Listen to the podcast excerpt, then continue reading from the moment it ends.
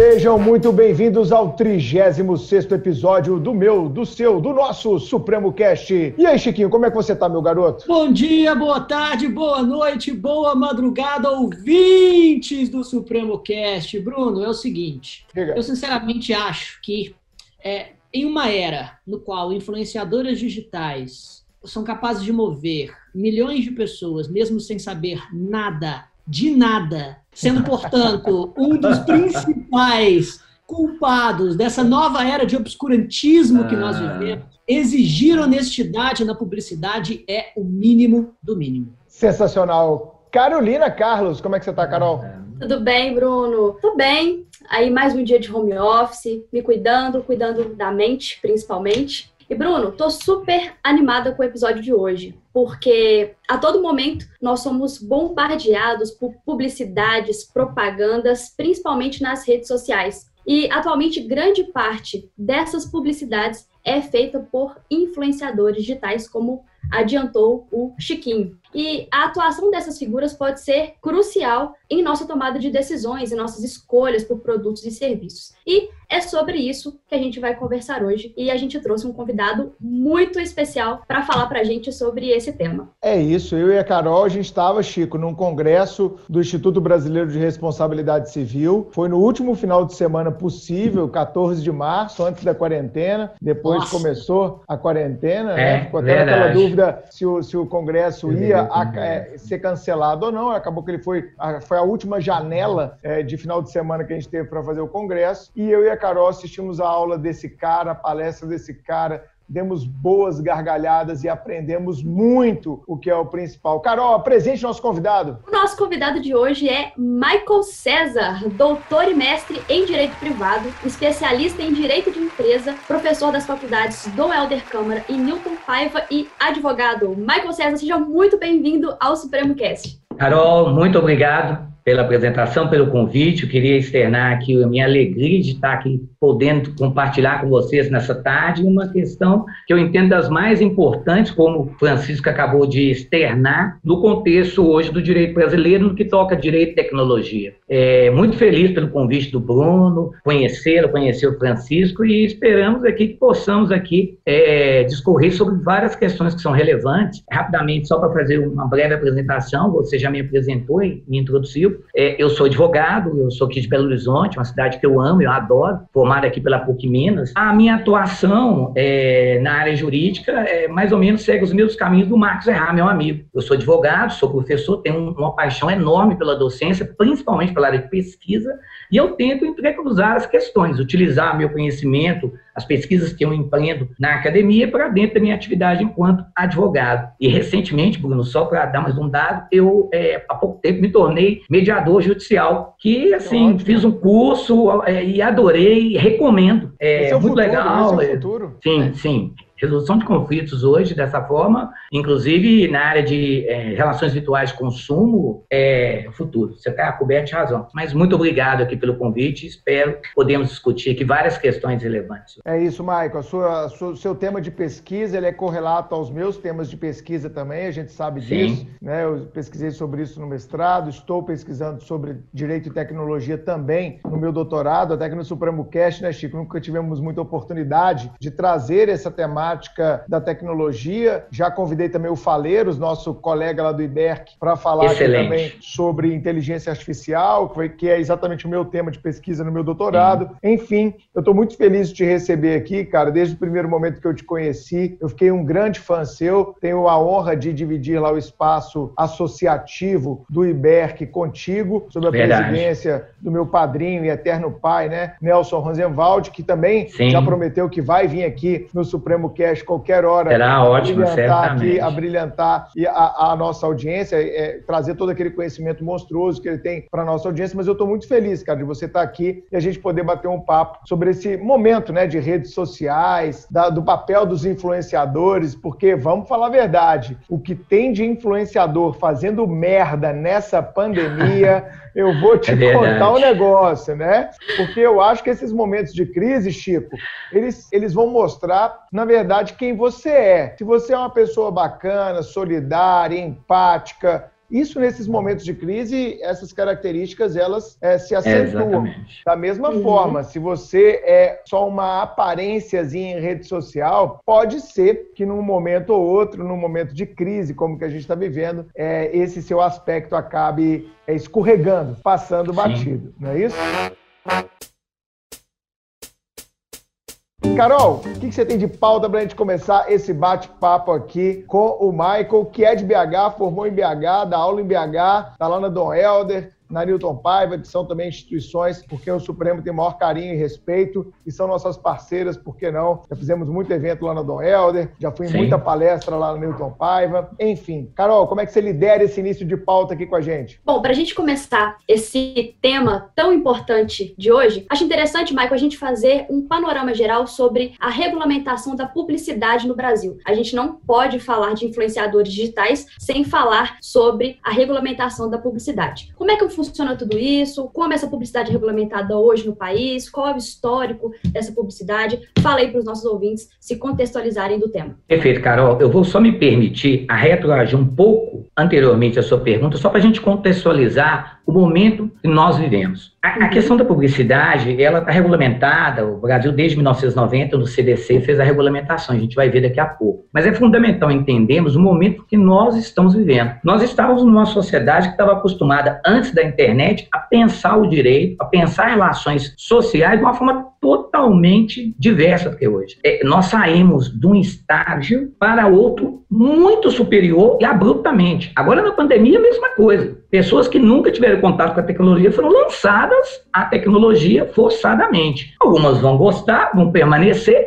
vão ver nisso uma oportunidade. Eu dou exemplo aqui que eu ouvi, eu acho que não é podcast, Bruno, do, é, do Bernardo, que você comentou, do seu professor, o seu amigo que é professor numa academia de ginástica. Ele tem uma academia. Sim e que pegava as bicicletas e ele passou a utilizar para com a. Foi com Marcos Errado. Marquinhos? Então, isso mesmo. Sensacional que ele se virou, virou nos 30 na crise, criou oportunidade nova. Então, o contexto que nós vamos trabalhar aqui hoje é o contexto de uma sociedade que internet passa pelo comércio eletrônico, nós chegamos aí a uma sociedade de consumo, depois nós viramos para uma sociedade de hiperconsumo e hiperconectada. E eu não posso deixar de pontuar aqui, Bruno, que é uma questão extremamente importante que é, e isso deixa está muito claro na obra do professor Bruno Miragem, que tem uma obra excepcional de direito do consumidor. Ele trabalha lá a questão do novo paradigma tecnológico e o mercado de consumo digital. Então eu peguei o gancho nessa linha para a nossa abordagem. Porque a partir desse novo paradigma, nós começamos a vislumbrar no campo das relações jurídicas de consumo novos objetos, dentre os quais eu destaco aqui os bens digitais. Bruno tem aí uma obra espetacular que eu recomendo sobre bens digitais, editada, publicada pela editora Foco, tá, Bruno? Está na minha lista aqui, separado nas minhas leituras. Estou aqui devagarzinho e tal, lendo algumas Obrigado, coisas, amigo. mas está aqui e eu pude é, passar lá é, algumas leituras que eu achei muito, joguei muito interessante, principalmente quando você faz a abertura em indica. Os bens digitais hoje estão numa crescente. Então, é, hoje essa temática, reputa, ela é importantíssima. E aí, a partir disso, de novos bens digitais, né, aí nós temos plataformas de aplicativos, aplicativos, é, sites também, a gente não pode perder a ideia de sites, a gente está muito hoje pensando em aplicativo, mas a gente não, não pode deixar de entender a força de sites, de determinados sites. E aí, isso leva o quê? A um cenário de novos riscos e danos aos consumidores que vão interpor uma nova análise, novos compousos da responsabilidade civil dos fornecedores no Brasil. E aí, propriamente, tendo feito essa explanação inicial, eu parto para aquilo que você muito bem é, explorou, Carol, que é a questão ligada à, à regulamentação. O que, que nós temos? A publicidade no Brasil, ela é regulamentada por duas formas. Nós temos um sistema misto de proteção à publicidade no Brasil. Esse sistema misto, Carol, Bruno e Francisco, ele vai se apresentar por uma parte que é um sistema legal, estatal, que é o CDC, o Código de Defesa do Consumidor, Lei 8.078 de 90, uma norma extremamente moderna, talvez um dos códigos mais eficientes que tem no Brasil, é. e nós não podemos deixar de destacar isso, no movimento de códigos de 1940, pode é, já para algumas questões ultrapassadas, por exemplo, nosso Código Civil, que é da década de 70, ele tem uma série de questões, ele não trata tecnologia. Ele tem uma série de matérias que estão, mas no direito do consumidor, não. Apesar de estarmos aí comemorando 30 anos, o código é muito avançado. E ele trouxe lá uma regulamentação jurídica da publicidade nos artigos 36 a 38. Nesse viés, três questões importantes. A imputação do princípio da identificação da publicidade, artigo 36 caput, que é o centro dessa ideia dos digital influencers. Também a questão no artigo 37 é, da publicidade ilícita, seja ela abusiva ou enganosa, também, como o Francisco falou aqui, uma desconexão da verdade. E aqui, Bruno, fazer um recorte, eu achei fundamental lá na sua live, uma questão, uma fala muito pertinente, viés de confirmação, a questão é. de pós-verdade. Eu já coloquei meus, é, meus orientantes de pesquisa para pensar, a gente vai analisar isso e eu acho que é pertinente fazer um contraponto. E é muito da e psicologia, por... né? A ideia do viés de confirmação. Não, não é jurídica, ela vem total da psicologia. Exato, só quer, só para o nosso ouvinte entender, eu fiz uma live esses dias e o Mike está se referindo a ela, é, lá no Iberc, até no, no, no, no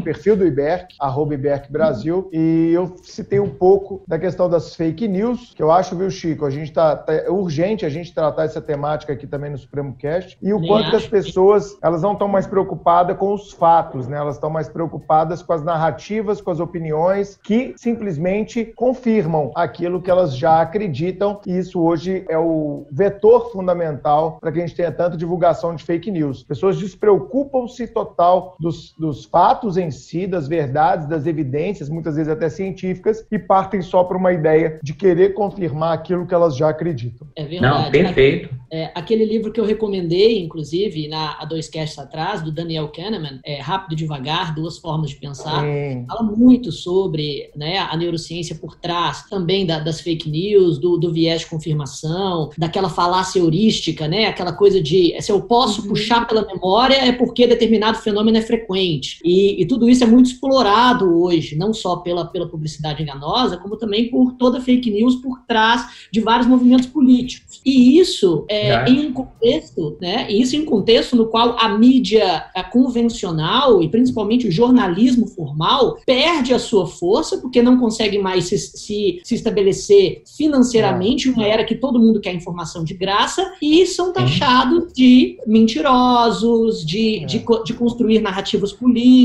exatamente o que essa, é, o, o que é essa, essa força hoje que trabalha com a fake news faz. É lógico que o jornalismo tradicional, ele, claro, sempre pecou por seu, por seu viés político, mas quando ele rui, o que, o que toma o lugar dele é muito, muito mais é. sombrio. É. Essa nova era de obscurantismo que a gente vive. Eu tenho uma Sim. tese, antes de passar a palavra ao Marco de volta, Chico, que os nossos pais, é, eles são tão difusores de fake news, eu até falei isso na live também, é, é uma tese que eu estou construindo, verdade. porque eles estão acostumados aos filtros tradicionais, que era feito pela grande imprensa. Então, meu pai, meu pai é um cara que lê jornal há 50 anos, todos os dias. O pai tem 81 anos, ele lê jornal todo dia há 50 anos. Então, para ele, ele sabe que tem uma curadoria de conteúdo para aquilo virar público, que a reputação do jornal está em jogo. Agora, o site 338 Brasil, é notícias Exatamente. quentes da madrugada e etc., os caras não têm o menor compromisso com a verdade. Eles têm só o compromisso de confirmar vieses, gerar buzz, né, gerar tráfego e gerar publicidade no site deles. Esse é o compromisso. Quando não, é um é. site com orientação ideológica. Mas, Mike, você vinha falando exatamente nessa toada. O viés de confirmação ele é fundamental, inclusive na questão da publicidade, né, cara? Porque a gente pode estar Sim. sendo impactado também por publicidades que trazem argumentos é, incrivelmente falsos para que seja convencido o consumidor. Eu vou contar uma rápida passagem. Há uns anos atrás tinha um rapaz que dava uma assessoria de marketing para a gente no Supremo, a Carol nem chegou a conhecê-lo, e ele parou, Michael, de dar assessoria para a gente no Supremo, que ele foi investir em, olha isso, tratamentos de aumento do pênis. Tá? Sério isso. Ele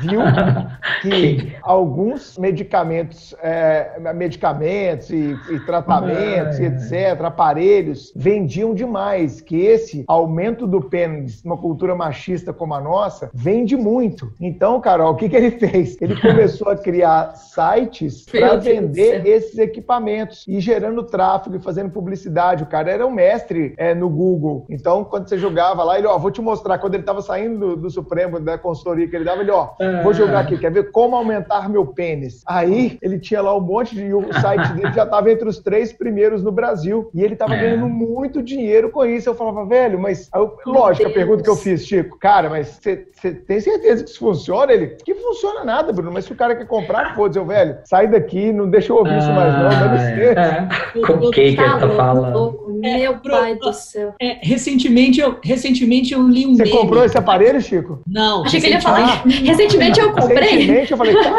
É, não, porque e tal, olha só, ele funciona. Não.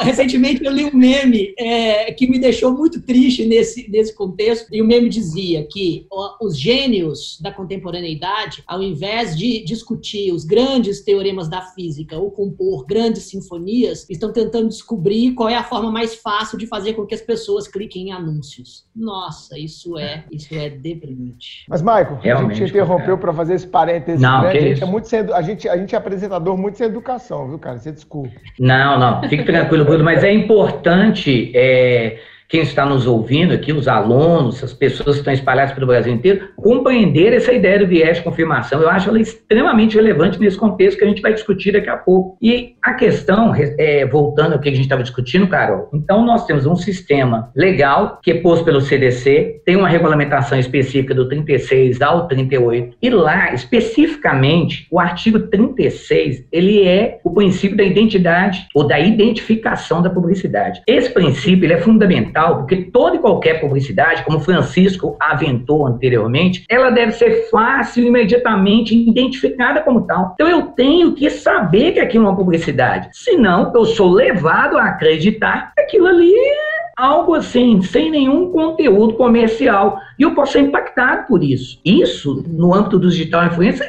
é, é, é é, é, multiplicado por uma escala exponencial. É Esse muito período de lives né, que a gente vive, cara, todo final de semana tem live de cantor, sim, com sim. produto ali, produto a colar, tem que ficar claro, né? É, uma geladeira assim, com um monte de cerveja.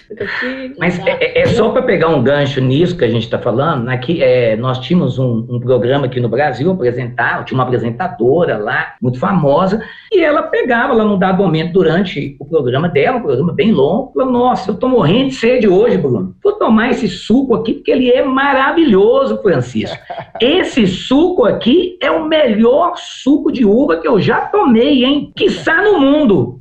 Aí eu tá tomando, tá tomando. E, e, a minha avó assistindo, as pessoas assistindo, minha avó mesmo perguntou, Bruno, não, mas suco é ótimo, né? Eu falei, vó, quem te falou que esse suco é ótimo? Não, fulana de tal. Eu falei, ah, muito bem. E aí o que que acontece? A minha avó não sabia, Bruno, que ela estava sendo impactada. Isso nem é digital influência, não, meus amigos. Só para entender o impacto de publicidade, celebridades. Um tema que é paralelo e nós vamos fazer aqui a devida abordagem. E o que que acontece? Minha avó... né? Exatamente, tangenciam. E isso também que a gente vai discutir. Então minha avó estava sendo impactada por uma celebridade, acreditava piamente que ela assistia o programa dela todo dia, Bruno. Então o dia dela era o programa. Luciano Só que ela não Gimenez, sabia. Eu tô achando, hein? É... não, não, não, não, não, não, não. Vai lá, cara, vai lá. Ô, Bruno, mas aí o que que acontecia? A minha avó, por trás daquilo, havia um contrato milionário no qual a Rede claro. TV e a apresentadora possuíam é, um contrato de publicidade. Isso não era falado em momento nenhum. Como a gente vê uma série de merchandising sendo feito dentro de novelas, filmes e alguns identificados, outros não, como o Francisco falou. Sim. Bom, então esse princípio é fundamental. Esse princípio está diretamente conectado ao princípio da boa fé objetiva. Hoje, um, um retorno de comportamento, de conduta dos mais relevantes, julgo que é, juntamente a função social dos contratos, dois princípios com força normativa espetacular dentro do direito privado, especificamente no contratual. E o que, que acontece? A boa fé objetiva vai impor o dever de cooperação, dever de lealdade e principalmente principalmente, como Francisco bem aventou, o dever de informação. E, ademais, nós temos aqui o recorte do princípio da confiança, proteção de legítimas expectativas despertadas, o que quer dizer que a celebridade, o digital influência, quando está fazendo aquela publicidade e atinge, por exemplo, o Bruno, o Bruno está acreditando que aquilo ali, às vezes, é um conselho amigo, ou não é uma publicidade, nossa, o Francisco está aqui me apresentando, te dou um caso simples, mas é, é, vou só fechar essa ideia. E aí o que, que acontece? Isso também está diretamente ligado com uma questão que a Carol é, levantou e que a gente vai discutir, que é a vedação à publicidade clandestina, chamada de velada ou oculta, que é o que move muitas dessas ações, dessa, perdão, dessas representações que estão no CONAR, justamente por publicidade. Algumas delas velada, clandestina, outras por é, atentar aí contra valores maiores, por exemplo, a questão de publicidade é, que é, exceda limites toleráveis, por exemplo, vai incentivar o consumo excessivo de álcool, a gente Opa. vai ver isso daqui a pouco. Uhum. E aí. Exatamente. Estamos nesse contexto. Ah. E é isso. Então, o contexto, quando você pensa no CDC, é esse, Carol. Alinhado ao artigo 37, que trata da publicidade ilícita, seja ela enganosa ou abusiva, que é muito mais grave, principalmente de conteúdo discriminatório. Trarei aqui, é, mais à frente na nossa discussão, um, uma questão de conteúdo discriminatório para análise do nosso amigo Francisco, é, especificamente escolhido para ele. E aí. E, e até, do... e até essa, essa abusiva também, que atinge públicos mais vulneráveis, né, como idosos, sim, como sim. avó, uhum. Como crianças né, e adolescentes. Você crianças. tem exemplos ótimos sobre sobre publicidade para criança e adolescente desse viés abusivo aí, que hoje é muito comum, né? Especialmente não mais na televisão, mas no, no YouTube e em outras redes sociais, né? Isso está aflorando. As crianças hoje, Chico, você vai ver isso com o Miguelzinho, eles nunca mais vão ligar a televisão, ou se ligar, vão ligar a Smart TV, cara, para ver alguma coisa que tá na internet, no streaming, no Netflix, no Amazon, no YouTube, por aí vai, cara. Você vai, você vai passar por isso, Chico, em breve tempo. O Chico é pai recente, entendeu, Marco? Ah, é, meus parabéns, Francisco. Mais recente obrigado, muito obrigado. É. Eu tenho, sinceramente, muito medo disso, sabe? Como ah, justamente. Com certeza. Como Mas você vai dar jogos de tabuleiros pro seu filho, você é nerd. Pô. Claro que sim. Aqui, ó. Aqui, ó. Olha, quem tá legal, vendo. Tá legal.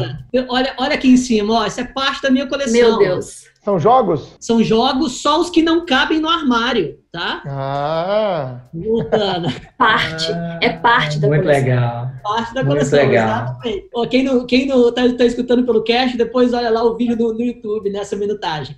Mas com relação, com relação a essa honestidade na publicidade, é, eu, a gente tem que parabenizar quando isso é feito de forma até positiva e um tanto quanto Sim. engraçada e consonante com, com a mensagem que está sendo passada. Né? O, o, o canal, até muito visto, visto por, por crianças hoje, o Jovem Nerd, que fala sobre todo esse conteúdo nerd da moda e tudo mais, quando eles, quando eles vão fazer uma, uma publicidade nos vídeos, eles, eles têm um take chamado Momento Jabá Absurdo. Aí entra uma vietinha, Momento Jabá Absurdo. Momento Jabá Absurdo. E toda, e toda a publicidade é feita em um vídeo em preto e branco. Depois, de, dentro desse Momento Jabá Absurdo. Justamente para destacar, exato, e que não faz parte da, da mensagem da discussão que eles estão passando no vídeo. Isso é muito positivo. E, infelizmente, né, todo essa, esse product placement hoje em dia tenta fugir dessa publicidade da, necessária. Né? Como eu já fiz a introdução do Código de Defesa do Consumidor, a gente vai agora para o CONAR. Vamos lá, CONAR. Uhum. CONAR é o segundo sistema de que proteção que, que nós CONAR? temos. Conselho de Autorregulamentação Publicitária. Porque tem muita ele vezes é um... CONAR agora, ele entrou, no, ele entrou no olho do furacão, né? Entrou no ideário das pessoas das agora. Aí, né? Acho que a live foi, eu brinquei aqui do Tietchan, mas o, foi das primeiras lá do Gustavo Lima, que o cara bebeu em excesso, Sim. falou palavrão, e a galera falou, Exatamente. pô, será que é legal a gente ficar... E eu, eu me questiono muito isso, sabe? Se é papel do influenciador ficar usando droga lista ou ilícita, porque isso, de, de alguma forma, é uma, é uma forma, assim, é, não direta, mas as, muitas vezes indireta, de incentivar consumo de, de, produtos não, não saudáveis, né? Exatamente. Essa é a questão da denúncia no, no CONAP. A gente vai trabalhar depois. Mas você foi perfeito. As pessoas estão é, conhecendo o CONAR, mas não sabem. Sabe que tem um órgão lá que foi lá e é, censurou o Gustavo Lima na sua live. Mas a gente vai avalizar isso daqui a pouco. Mas é importante mesmo. Esse conselho, ele, ele, ele é criado a partir de qual ideia? De um pool de agências de publicidade, de anunciantes e sociedade civil constituída que se unem e vão fazer lá os julgamentos sobre representações ligadas à publicidade e à propaganda. O escopo dele é maior que o CDC, que o CDC só atua em publicidade. É fundamental que tenhamos isso em mente. Apesar que o STJ não faz nenhuma diferenciação do que é publicidade e propaganda para ele. Tendo atividade com fim comercial, ok. Mas é, tecnicamente, são institutos diferentes. E o CONAR, Bruno, é fundamental que entendamos, o CONAR é um órgão de controle ético, de mero controle ético da publicidade no Brasil. Sim. Então, ele analisa o viés que foi dado àquelas publicidades e verifica, ou a propagandas também, perdão, e uhum. qual o impacto daquilo na sociedade. Obviamente, se fugir da regulamentação básica que ele estabeleceu para como os anunciantes, fornecedores devem pautar a sua publicidade, seja por conta do CDC ou seja por conta do CONAR, ele vai sancionar, ele vai atuar, ele vai inibir. Esse é o papel para o qual ele foi criado. O CONAR não está fazendo nada demais, ele está fazendo aquilo que é papel, é dever dele. E vou pegar aqui um gancho que já em 2017, o nosso amigo Felipe Neto, que está aqui na nossa pauta de discussão hoje, já falava que o CONAR tinha que atuar, porque ele vislumbrava já em 2017 que os influenciadores faziam merchandising oculto. Então, uhum. assim, o próprio influenciador está falando claramente numa entrevista, salvo engano é Veja, mas a gente vai ver isso depois. Agora, esse controle ético, ele se dá com base num instrumento normativo. Eles tem um Código Brasileiro de Autorregulamentação Publicitária que vai estabelecer as normativas da publicidade. E é, engraçado, é interessante, Bruno, porque as pessoas não conhecem. E lá, a Carol falou bem, se você entrar na internet, facilmente entrando no CONAR, você baixa a regulamentação, você vê como é que funciona o código, e principalmente a sua denúncia pode ser do próprio site do CONAR. Ah, Simples, entrei, olha aqui, ó, não gostei lá da live do fulano de tal, ponto. O CONAR vai ter que olhar, porque eu foi eu não gostei do Chiquinho anunciando o módulo dele, não. O módulo módulo do Chiquinho foi anunciado no Supremo de maneira indevida. Pode ir lá no CONAR. Agora, eu acho que a gente tem uma preliminar aqui, que a gente falou de publicidade e propaganda, Michael. Qual que é a diferença aí para o nosso ouvinte do cast entender boa. essa diferença, cara? Isso é uma boa. Ótima pergunta. É, pode falar, Francisco? Não, justamente, eu, eu ia fazer essa pergunta. Se a gente tem uma sintonia muito grande, né, Chico? Tinha a ver... Que ótimo. Como é que é? A gente tem uma sintonia muito grande. A gente tem uma sintonia muito grande, exatamente. E eu ia perguntar se, se, publicidade e propaganda, se a diferença é o conteúdo político ou não. Qual é exatamente a diferença? Perfeitamente, Francisco. Essa pergunta é fundamental. Eu falo para os alunos sempre na graduação. Eu falo, meus amigos, nós podemos até não entender. O leigo não vai entender, mas nós somos técnicos. Boa. Nós amanhã vamos ser chamados para resolver questões técnicas. Você está no concurso amanhã é técnico. A prova, ela é de aspecto técnico jurídico, então tem que estar preparado adequadamente. E é muito claro na doutrina consumista a diferença, mas vamos lá pegar aqui em cima dos estudos lá do Rema Benjamin, o professor Sérgio Cavalieri Filho, só para a gente entender. Publicidade, meus amigos, está ligado a uma ação engendrada de marketing que tem uma técnica, uma estratégia extremamente sofisticada que é feita por profissionais do marketing, técnicos que estrategicamente elaboram um conteúdo publicitário para dispor por meios de comunicação de massa. Nós estamos falando de internet, redes sociais, é, jornais, TV, rádio, porque a gente vai esquecendo desses meios de comunicação de massa. Com hoje, a, a, o, é, com a questão é, assombrosa das redes sociais, a gente vai esquecendo. O Bruno falou aí, olha, os meninos não vêem mais TV. E é verdade, eu estou aqui, Francisco, você vai passar por isso. Meu menino tem um tablet, o outro está no tablet, o outro está na Smart TV. Mas, e os meus filhos... Não, só tenho dois. só dois. Por enquanto, que eu saiba, só dois, tá? Mas só dois, por favor. Aqui em casa, minha esposa já deixou isso muito claro: é dois meninos só e vira Acabou. que segue. Podemos adotar, mas mais filhos não tem jeito. É que é um ato de amor, né? A, a gente brinca, mas é um ato de amor. também, eu tinha enteados também aqui, né? Eu vivi com meus enteados um tempo, muito tempo, aliás, e já uns 4, 5 anos atrás, é, tinha uma televisão gigante aqui na sala, um sofazão, e aí você entrava no quarto, tava os meninos com um celular desse tamanho. Eu falei, você é, tá é. Netflix. Ô, oh, você é louco? Tem um sofá gigante com a televisão, com Netflix. Não, não, aqui tá de boa, aqui tá bom. E ficava vendo. É, mas é isso mesmo. Ô, Bruno, mas é exatamente isso. Eu posso te dar rapidamente, só para não fugir da pergunta, é, é, o meu filho joga, é, adora jogos. Então, Sim. ele é fissurado em jogo, cara, e ele, ele tem um, uma capacidade intelectual de trabalhar jogos que eu não consigo acompanhar. Eu não sei se isso é da geração, mas a minha outra filha nem tanto, mas ele especificamente sim. E é engraçado, porque ele joga no, no celular, ele joga no tablet. E aí eu perguntei para ele outro dia a mesma coisa. Peraí, mas por por que, que você não vai na Smart TV, que tá ligado lá, o, PlayStation, não sei que número lá que eu comprei para ele, tem um joguinho lá e falou, ah, mas aqui é mais fácil. Olha aqui como é que é simples. eu falei, gente. E, eu vou, e, e, ele falou, mas uma questão, e eu vou para qualquer lugar. Eu falei, é verdade. É Cara, eu vou para qualquer lugar. É. é a facilidade de acesso.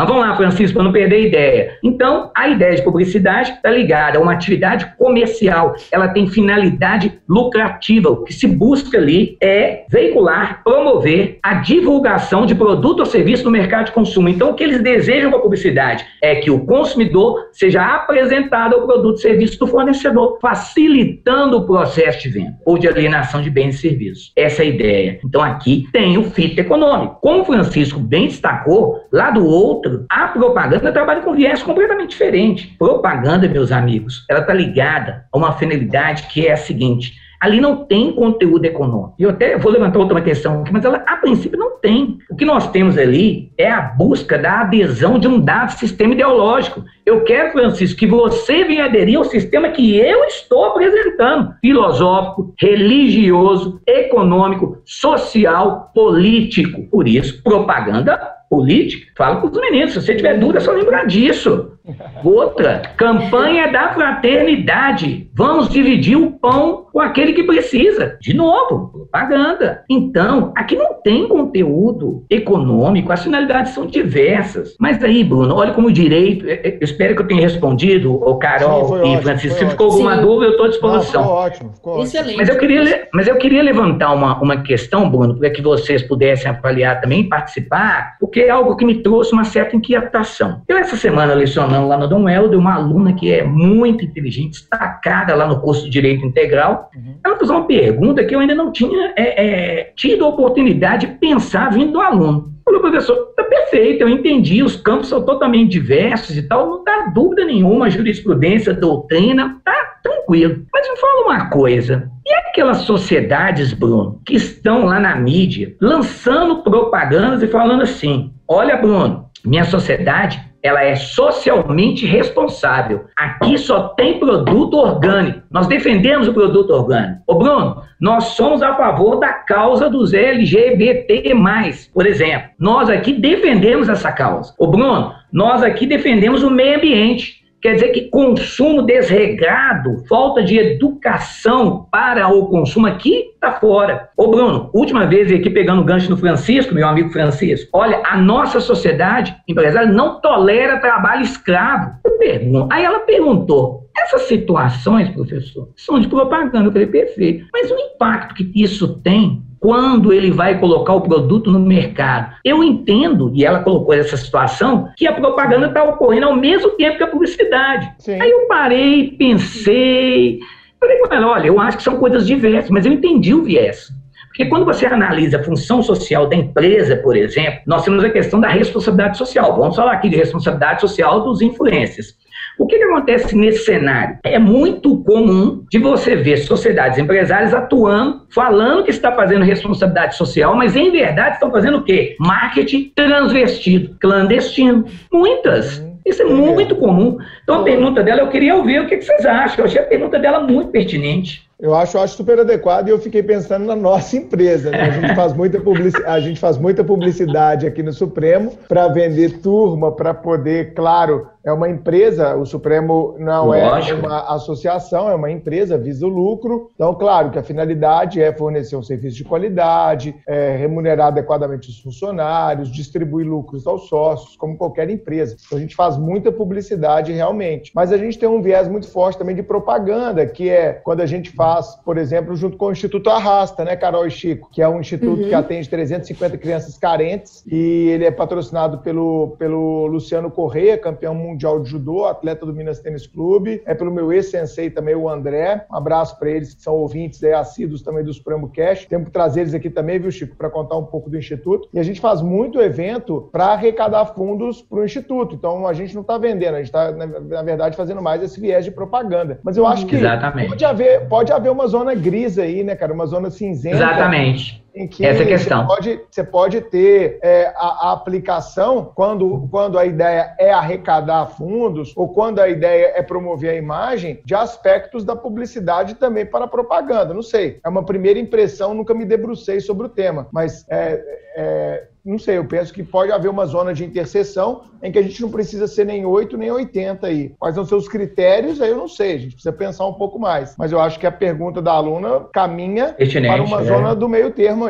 Uhum. É verdade. Mesmo porque hoje em dia as marcas, ao fazer esse, esse tipo de propaganda, falam justamente para o seu público-alvo de consumo. Uma, e, e, a gente, né, não, é claro, é, a gente, por mais que, que a gente acredite que determinada ideia por trás da marca, às vezes genuinamente quer patrocinar uma causa, ela, ela quer patrocinar uma causa também para que sua, sua marca fique conhecida dentro do seu, do seu espectro de consumidores. Se uma marca fala de direitos da, da, da população LGBTQIA+, está, claro, também conquistando, de certa forma, esse mercado de consumidores que, tá, que, que, que está em franca expansão e tudo mais. E é aquela coisa, né? Acho que o, o, o capitalismo consciente é, e, e com responsabilidade, ele é possível mas não deixa de ser capitalismo, não deixa de ter esse, esse aspectos, esse, esse de mercado, e com certeza, nessa zona cinzenta, as duas coisas, me parecem, acabam se misturando.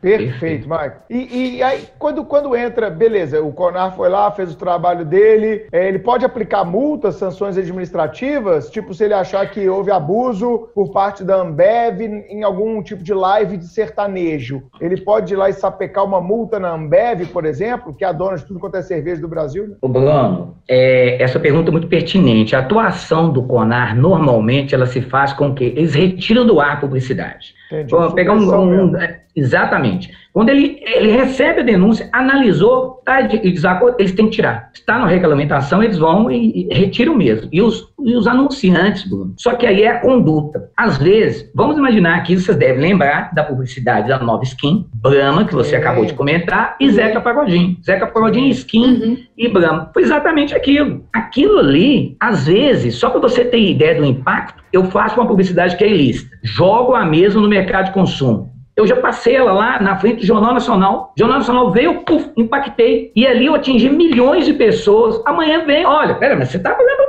de lista. Então, essas sanções que podem vir pelo CONAR, mas podem vir também pelo CDC. O CDC também vai regulamentar essa questão, possibilitando fazer essa questão que você colocou. Mas o CONAR tem assim, uma série de finalidades administrativas que são muito interessantes. Não sei se é isso que você estava falando, mas até o Ministério Público poderia intervir aí no âmbito Sim. de interesses difusos e coletivos, né? Já houve, inclusive é uma questão que a gente trouxe aqui para discutir. Mas é, é, eu acho que é muito pertinente o que você está falando. E só para fechar aquela questão, é, você falou muito bem, Bruno, há uma área cinzenta. Eu, sou, eu nasci na área do direito empresarial, adoro direito empresarial, mas infelizmente me apaixonei pelo direito do consumidor, sabe? e aí eu fui mudando áreas. É, não, na verdade, meu orientador o Vinícius Contígio, uma pessoa que eu tenho, mando um beijo para ele nosso professor. Para mim, para mim, dos maiores doutrinadores e advogados que eu conheço em direito empresarial no Brasil. Monstruoso. Superado em sala de aula por poucos. É monstruoso, uma técnica impecável. Aqui em Minas tá Gerais, para tá mim, vocês estão muito bem servidos. Está aqui com a gente na turma do Carreiras já há quase 10 anos, para nossa Sim. honra e para nossa é. alegria. Mas você foi em cima. Porque, é, só para você entender, o Francisco colocou, eu não sou contra a questão do lucro, não. Muito pelo contrário, eu entendo plenamente que nós estamos um sistema capitalista, tem que, a gente vai ter que rodar a economia, isso é fato. O que eu acho só naquela questão, Guri, dando fecho aqui, é que tem que haver, o, o comportamento tem que ser padrão, sabe, Francisco? Vamos imaginar, igual você, vocês estão um comportamento exemplar. Cara, aqui é cursinho, aqui a gente ganha dinheiro. Não, não, Bruno, mas olha o aspecto.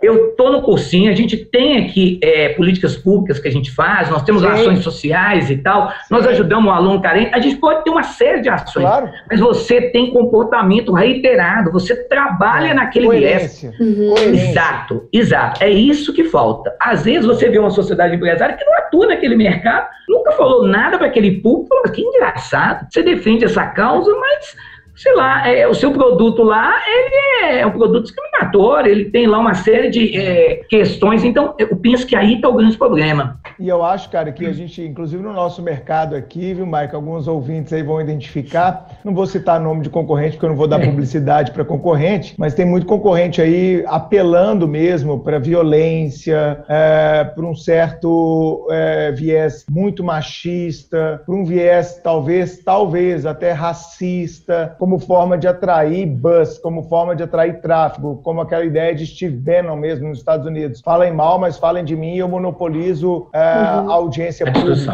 eu monopolizo o auditório, né? Para usar uma expressão lá é, da escola alemã da, da hermenêutica é, filosófica. Enfim, é, eu acredito, cara, que a gente precisa é, de reforçar esses mecanismos, né? Não sei se precisa de um Ministério Público ou uma defensoria mais atuante no segmento dos interesses difusos e coletivos. Como é que você enxerga isso, cara? Você acha que nós estamos caminhando bem no Brasil? Qual que é o seu panorama, assim, ab início? Antes da gente entrar em casos específicos, como você vai trazer de influencers. Mas o que você tem visto, assim, no Brasil? Nós nos educamos do ponto de vista da publicidade? O CDC cumpriu o seu papel nesses 30 anos? É, as agências agências de publicidade, as empresas, via de regra, elas se enquadram, o desvio tem sido uma exceção? Qual que é a sua opinião? Ô, Bruno, é, vamos lá, vamos pegar, vamos compartimentar as ideias. Você falou a atuação da Defensoria do MP. Eu não posso deixar de destacar que a, a nossa promotoria de defesa, ao interesse aqui, a defesa do consumidor, é uma autoria uma promotoria altamente atuante. Sim. Então, nós já tivemos inúmeras situações aqui, inclusive de publicidades, contra é, agências de telefonia, companhias de telefonia, concessionárias que foram devidamente coibidas. Então, esse Ótimo. papel, vejo que o MP faz muito bem em vários estados. Posso citar aqui Minas, mas posso citar também Rio de Janeiro, posso citar São Rio Grande do Sul, São Paulo, também São Paulo, muito bem lembrado. Então, assim, o MP trabalha muito bem nesse sentido. O Código de Defesa do Consumidor é um instrumento espetacular. Ele, em 30 anos, conseguiu, em 30 anos, com pouquíssimas modificações, agora a gente está é, próximo de uma grande é, modificação, né, que deveria estar vindo esse ano, talvez venha ano que vem, que vai modificá-lo e vai é, é, atualizá-lo para o mundo digital. Nós vamos trabalhar lá com comércio eletrônico, superendividamento Sim. e tal. Mas é, é, eu penso que essa é uma questão de educação. Outro dia você comentou é, até na live a questão de, hiper, de hipercultura, de, educa, de educação ao consumo, Bruno. Hum. E eu acho que ainda a gente tem muito a avançar do ponto de vista educacional, o nosso povo é, é, tem um conhecimento muito baixo, muito parco sobre determinadas questões. Eles não conseguem mesmo, na questão cultural, é. intelectual, para entender certas coisas. E daí é o papel fundamental. Por exemplo, o que nós estamos fazendo aqui, discutindo questões que são do dia a dia das pessoas, é o papel da academia, é o papel das faculdades, dos cursinhos, de toda a sociedade, de melhorar essa situação. E, por fim, no que toca aos fornecedores, Bruno, eu acho, obviamente, Bruno, tem pessoas seríssimas no mercado. Nós não, eu penso, e não podemos partir do pressuposto que isso é a maioria. Eu penso que essas atitudes que são praticadas são feitas por sociedades empresárias que não são sérias, que não têm políticas é, de atuação voltadas a respeito, a respeito da dignidade é. do consumidor, respeito ao consumidor. Isso é básico, uhum. o consumidor quer respeito na maioria das vezes. Então eles não têm esse tipo de política, eles não têm ali um setor jurídico que trabalha preventivamente para evitar danos é. colaterais na sua é. atividade. Então acho que falta isso mas eu vejo no mercado brasileiro atuações que são louváveis. Se você me permitir, em 30 segundos eu vou te dar uma, Bruno. Cara, você é o eu convidado, estava... você que manda nesse programa, cara. Você tá não, louco. não, porque a, gente, a, a pauta é longa. Mas eu estava num clube aqui de Belo Horizonte, ganhei um óculos da minha esposa lá no meu aniversário. E tô lá. Primeira vez que eu fui usar o óculos foi em ah. janeiro, fevereiro desse ano. Mas eu ganhei no meu aniversário, que é no final do ano. Não usei, guardei, fui viajar. Quando eu volto, eu acho que foi em fevereiro, fui no clube coloquei o óculos. Tô lá, tranquilo, beleza, andando. De repente, Bruno, eu senti que eu tinha tomar, é, é, eu tinha sofrido uma pancada na minha cara. Eu falei, gente, o que aconteceu? Onde eu bati? O que que eu pensei que eu tinha batido uma porta de vidro? Você tá andando, a porta de vidro, você não cheguei. Falei, meu, parei, olhei, o que que aconteceu? O óculos tinha estourado, estourado, Bruno, e tinha me atingido. Por sorte, não quebrou a lente. É, é, e eu não vi. Eu falei, ué, o que aconteceu? Era o óculos. E eu tomei um susto na hora, porque Deus, foi. Perigo. Exatamente, porque um pouco mais talvez ele tivesse causar danos é, que eu não ficaria muito satisfeito. O que, que eu fiz? Eu procurei, eu podia ter processado, eu sou advogado, tem vários advogados amigos, tem escritório, a gente pode fazer isso facilmente. Falei, não, eu vou buscar o fornecedor. O fornecedor é uma pessoa séria. Entrei em contato e falou, não, pode mandar seu óculos aqui que nós vamos analisar essa situação. Em menos de 30 dias, Bruno, ele mandou um óculos novo na minha casa com pedido de desculpa. Então, eu tenho que falar que essas condutas deixam a gente muito satisfeito de ver que há futuro para o nosso país. Uhum. É. Eu fiz questão de, de destacar é, uma marca que agiu de acordo com aquilo Sim. que se espera. É uma marca é, de renome e ela faz por isso, sim, manter o seu nome. Uhum. Eu, eu, sou, eu, sou, eu sou um consumidor, cara. Eu acho que, Carol, você que trabalha muito diretamente comigo, acho que muito do que a gente cultua no Supremo hoje é um pouco de duas pessoas que são muito chatas, que sou eu e o Fred, que é meu sócio. Você vai conhecer ele mais adiante, o Marco. E eu sou um consumidor, cara, que eu reclamo de tudo. Outro dia eu, eu comprei um vinho, cara. Eu comprei um vinho aqui uh, no, no, no, supermercado aqui em Belo Horizonte famoso, né? E aí eu abri o vinho, vinho barato, cara. Vinho de 40 reais. Não fico gastando fortunas e vinho. Aí fui abrir o vinho, cara. O vinho tava estragado, tava vinagrado aquela primeira cheirada que você dá, não, não dá para tomar, o vinho estragou. Sim. É normal, pô, uhum. é um negócio que às vezes ah, é um vinho de 2014, acontece. 2015, né? Uhum. E eu fui, tampei a rolha e fui lá no mercado, com a etiquetinha do supermercado no rótulo, né? Tudo bonitinho, comprei lá. Cheguei lá, vou conversar com o gerente aqui, trocar o vinho, e numa boa,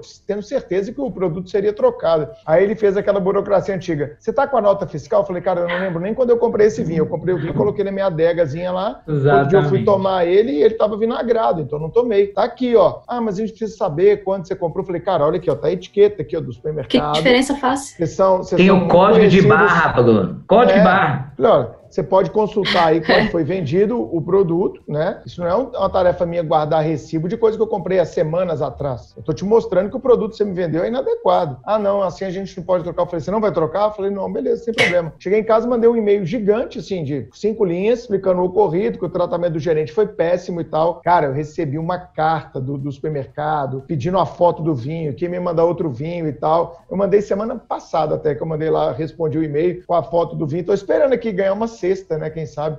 De... Tô brincando, cara.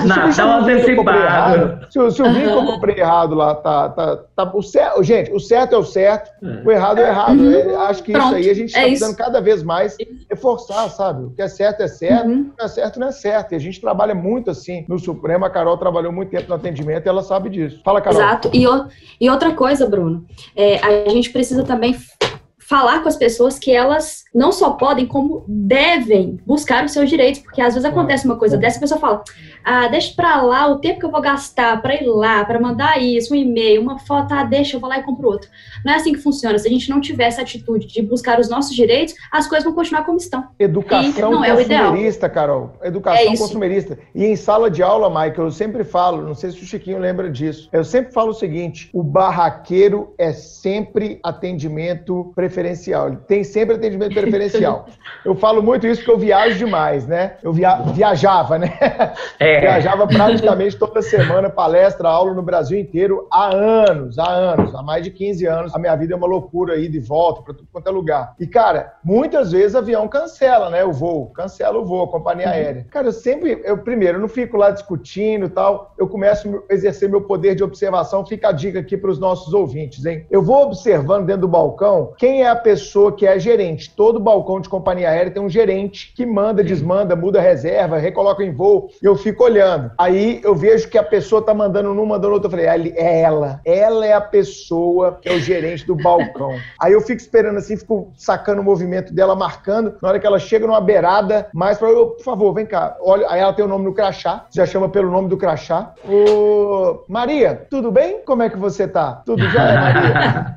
Tudo bom, meninas? Ótimo.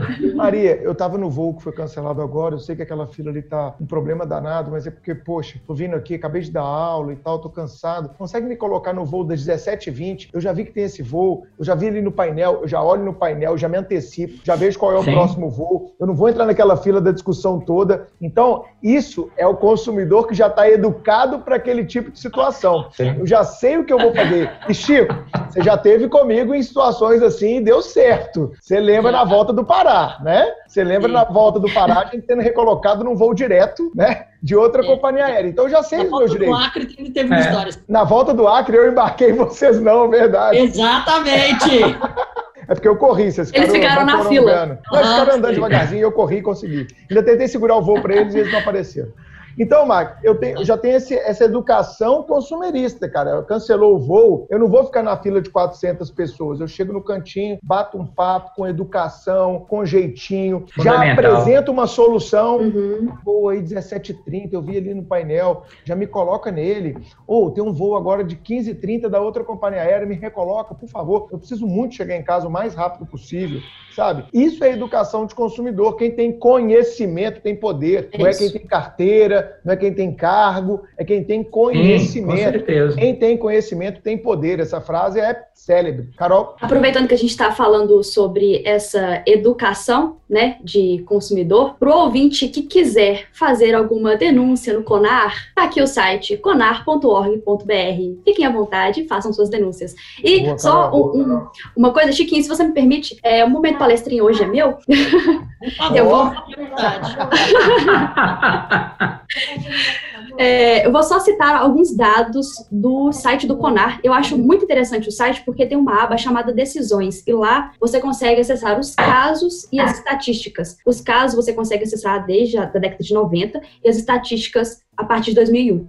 E nas estatísticas de 2019, é, fala o seguinte: foram instaurados 302 processos em 2019 no CONAR, sendo que 51 foram instaurados a partir de denúncias de associados, 39 foram pelo CONAR de ofício, 4 pelo Conselho Superior e 208 por consumidores. Então, a importância é, é. de o um consumidor estar atento e fazer as denúncias. E o mês que mais teve processos instaurados foi junho, com 33. E lá Lá nesse, nesse, nessas estatísticas tem uns gráficos muito bacanas também que separam os processos é, por setores envolvidos e por motivos. Então, olha só, desses 302 processos instaurados em 2019, 14,2% foram relativos a bebidas alcoólicas, uhum. 13,9% alimentos, sucos e refrigerantes, 11,3% moda, lojas e varejos e tem outras porcentagens aqui, mas esses são, ah, essas são as porcentagens maiores. Ah, é, e sobre os motivos, já que a gente vai falar de influenciadores digitais, que é o próximo ponto que eu já aproveito para a gente puxar aqui, é, a gente tem alguns motivos aqui. Então,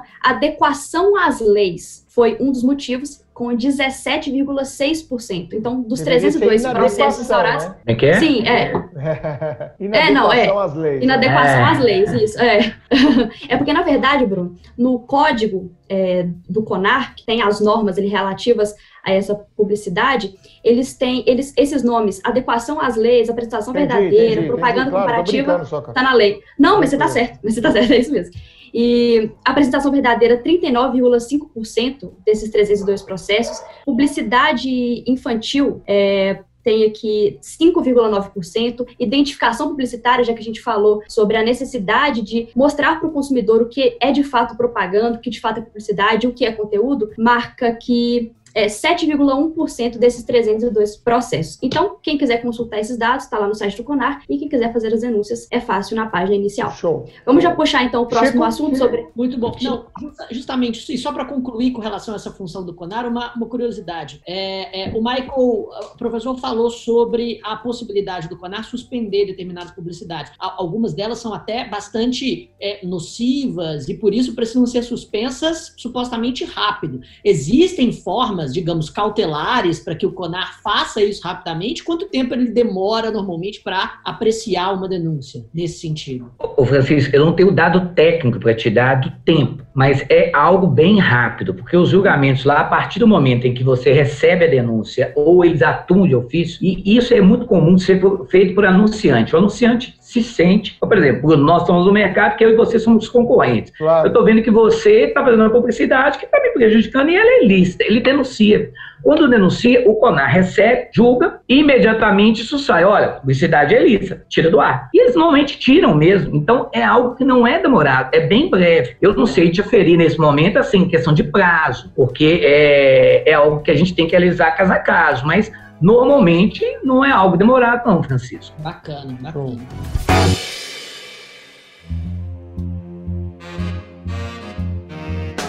Ô, Mike, e essa questão do friendly advice aí que a gente tem com os influenciadores digitais? O que, que é essa, essa expressão aí é, é, em, em, língua inglesa que a gente está usando hoje em dia no Brasil? A expressão friendly advice é a seguinte: é o conselho amigo, Bruno. Sim. Como numa situação onde eu tenho um influenciador digital, e só para contextualizar, quando a gente fala de influenciador digital, nós estamos falando de uma pessoa com alto grau de influência que consegue moldar comportamentos e hábitos. E ele se conecta mais facilmente com o público consumidor, os potenciais consumidores de marcas, porque ele fala uma linguagem simples, despojada, cotidiana, como nós estamos fazendo aqui. Claro. Então aí eu verifico isso no mercado de consumidor, me identifico com o que o Bruno está falando. Eu achei muito pertinente os posts do Bruno lá no Instagram. Obrigado. Oh, que legal, obrigado. eu vou, vou passar a segui-lo. Não, é sério. Isso é algo assim, muito importante de fazermos o, o, o, viés. Então, isso nós estamos falando do influenciador digital. Então, ele está ali moldando comportamentos. Esse influenciador digital, meus amigos, para cortar para o Friendly Advice, só para fazer essa contextualização, que eu acho que é relevante, Muito. ele tem parâmetros de serem analisados. Como é que eu sei que ele é influenciador? Engajamento. A principal questão hoje é a palavra engajamento. Não adianta eu ter um milhão de seguidores, Total. mas esses seguidores não atuarem. Hoje eu tenho fazendas de robôs na China, gente. É, é coisa mais fácil. seguidor na Índia. Exatamente. É. Aí, tem, tem, gente assim, tem aí. gente que chega para mim, Mike, ô Bruno, como é que faz aí para dar aula no Supremo e tal? Sou muito bem ranqueado, eu tenho 150 mil seguidores aqui no Instagram. Você vai olhar, cara, o cara publica uma questão lá, dá 30 curtidas, é, quatro comentários, você vai 50 mil seguidores. Exatamente. Nada, é a questão né? do engajamento. Então eu posso ter um número muito pequeno, vamos imaginar que eu tenho 10 mil seguidores, mas eles são efetivos eles vão curtir suas publicações, eles vão compartilhar, eles vão twittar, eles vão lançar no Zap Zap, eles vão discutir nos grupos. Olha, aquilo que o Bruno está falando está assim o quê? Prolongando dentro de um espaço de discussão, que é livre. Mas isso, Carol, Francisco e Bruno, é quando eu sei que ele está fazendo publicidade. Então eu sei o, o papel do influenciador digital e tem que ficar muito claro. É básico numa conduta que respeite o direito do consumidor. Contudo, nós temos uma área cinzenta, friendly advice, o conselho amigo. Nós estamos aqui a falar de situações, Bruno, onde eu ou você falou, vou te dar um exemplo, Bruno, você falou que adora andar de bicicleta, não é? Quer dizer, eu, eu, também adoro bicicleta. Só tem um problema, tem uns 10 anos que eu não ando, mas adoro. E eu tava pensando em comprar uma bicicleta, Bruno. Eu acho até que eu vou andar com você, tá? Bora. Se um dia que você me convidar, eu tô indo embora. Mas eu Bora. não conheço bicicleta, Bruno. Porque eu tinha bicicleta Monarch 20, 30 anos atrás. pois é, hoje é outro mundo, né? Bicicletas tecnológicas. Ô, Bruno, você pode me indicar uma bicicleta? Algum? Pô, marca, que melhor que tem a marca tal. Ela é excelente, vai te dar aqui, ó, é, é, mobilidade, você vai andar ereto, tranquilo, você vai fazer um. Ó, vai ser ótimo. Nossa, que coisa boa. Esse cara aí tá falando algo que eu quero. Você, meu amigo, tá fazendo isso. Agora imagine que você tá lá na internet, no seu Instagram, falou: olha, galera, Olha que uma dica aqui hoje, hein? Bicicleta é fundamental, exercício físico. Ó, lançou a bicicleta aí agora que ela é excepcional. Por isso, por isso, por isso, por isso. Eu, que sou seu amigo, que te sigo, gente, que legal. Poxa, que legal. Com isso, que eu tô vendo que você tá numa, numa opinião que é amiga, descompromissada, sem nenhum tipo de estratégia, artifício. Então, eu passo a adquirir alguma coisa por aquele seu conselho amigo. Então, o Friend Advice, a discussão aqui é, nós estamos ou não diante de uma lacuna. Porque se nós entendemos Flannery Advice como opinião amiga, o problema todo é o que o Francisco falou. São os milhares de influenciadores que estão fazendo isso na internet. E por trás deles, o que, é que nós temos? Grandes marcas fazendo publicidade clandestina, como a Carol bem colocou. Uhum. Então, a dificuldade aqui, Bruno, é a, é a identificação de publicidade patrocinada em relação é, a determinadas é. postagens. Na linguagem das blogueiras aí, né, os famosos recebidos do dia né? Ah, Ai, sim. que ótimo. Isso é, isso é friendly advice ou não? Isso é publicidade mesmo, né? Não, né? isso é publicidade. Ah, me mandou aqui, olha, gente, vou abrir a é caixa. É o unboxing. Ai, que lindo, olha, isso é ótimo para o rosto. E aí? Você foi em cima da questão, Bruno. Outra questão importante, além de características que são a gente falou de engajamento, a gente tem a questão das áreas específicas que eles atuam, moda, uhum. religião, direito, é, é, fitness. Nossa amiga Gabriela Pugliese, famosíssima nossa, no Brasil, vamos falar nossa, dela daqui a pouco. Super badalada, né? E esses influenciadores. O maior estão... cancelamento desse É, isso mesmo, maior cancelamento. Não só ela, nos Estados Unidos também nós tivemos uma questão muito semelhante a ela, uma digital influencer também. Ela fez um, um post falando sobre Covid e ela teve a mesma questão, série de cancelamentos. Muito parecido com a questão da festa da Pugliese. Mas uhum. só para fazer o gancho aqui, meus amigos, fundamental entendemos essa questão que vocês muito bem colocaram, Bruno. Remuneração. Como é que esse Isso. influenciador digital é remunerado? Eu sei se ele está recebendo alguma coisa ou não? Então vamos lá. Quatro recortes. Primeiro, contrapartida financeira. Eu sou devidamente pago, eu tenho cachê, percentuais em vendas. É, não deve lembrar, lá na palestra eu apresentei uma série de slides que são pesquisas feitas pela Forbes e órgãos que fazem pesquisa e atuam no sentido de determinar quanto eles ganham. E as quantias são exorbitantes, Carol. Nós estamos na área errada. Porque um grande influenciador hoje, ele pode ganhar uma quantia significativa de dinheiro. Os grandes, então, ganham na ordem de muito por post. São milhões por uhum. post.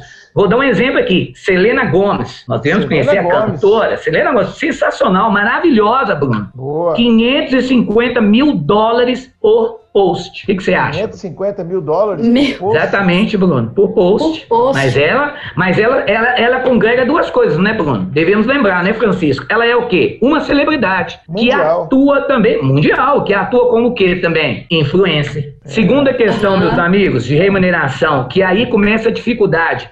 Mimos e recebidos. É a contrapartida de presentes, determinadas. Eu adoro, é... cara, eu adoro. Não, eu também, eu também adoro. Brindes promocionais. Editora. Editora, Antigamente era isso, tá, Bruno? Porra. Antes dessa crise editorial, era isso. Mas o que que acontece? Os mimos recebidos, eles então, na forma de presentes, são uma forma indireta de patrocínio. Hoje eles estão utilizando a, a expressão é, americana é press kit, se eu não estou enganado, são os brindes promocionais. Eu te mando uma caixinha de cerveja, Bruno, daquela marca que você adora, porque vai ter lá uma live do fulano e do fulano, e eu gostaria que você compartilhasse, Bruno, essa live. Você, pô, Mike, adoro cerveja, agora. Mas o Murilo, Murilo fez isso outro dia, você viu, Chiquinho? Ele não, ganhou umas cervejas aí e ficou divulgando na live exatamente esse caso aí, ó, Murilo ah, Ribeiro. Meu Deus. Pois é.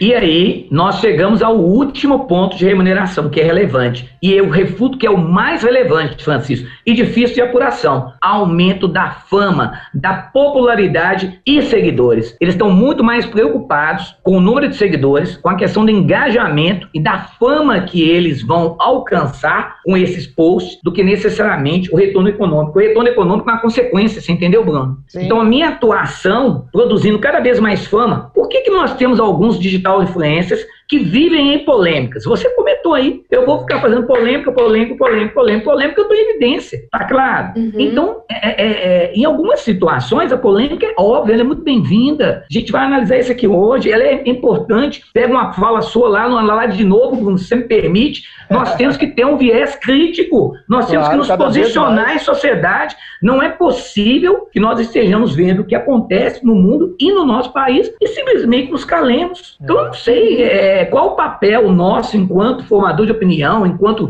profissional? É essa, né? Exatamente. Então, eu não tenho problema com polêmica. Só acho que alguns utilizam isso desvirtuando o instrumento. Então, essa é uma forma de remuneração indireta. Bom, aí, é, e só para lembrar, e para fazer um gancho aqui, Carol muito bem falou que das técnicas. Ela falou: ah, nós temos reviews. O que, que eles utilizam normalmente como técnica publicitária? Merchandising, que deve ser identificado, isso é claríssimo, à luz do artigo 36. Os reviews, as resenhas, em tempo real ou, ou gravado, né? O, o unboxing, que é demais, é o review em tempo real, muito legal. E por isso se faz necessária a identificação da publicidade. Então, o YouTube já mudou políticas de uso para isso, mandando colocar que é patrocinado. O Instagram já fez isso, aquelas hashtags AD, é. É, hashtag publipost, publi, parceria paga, post patrocinado, é no sentido de coibir esse tipo de prática. Uhum. Tá claro, meus amigos? Legal.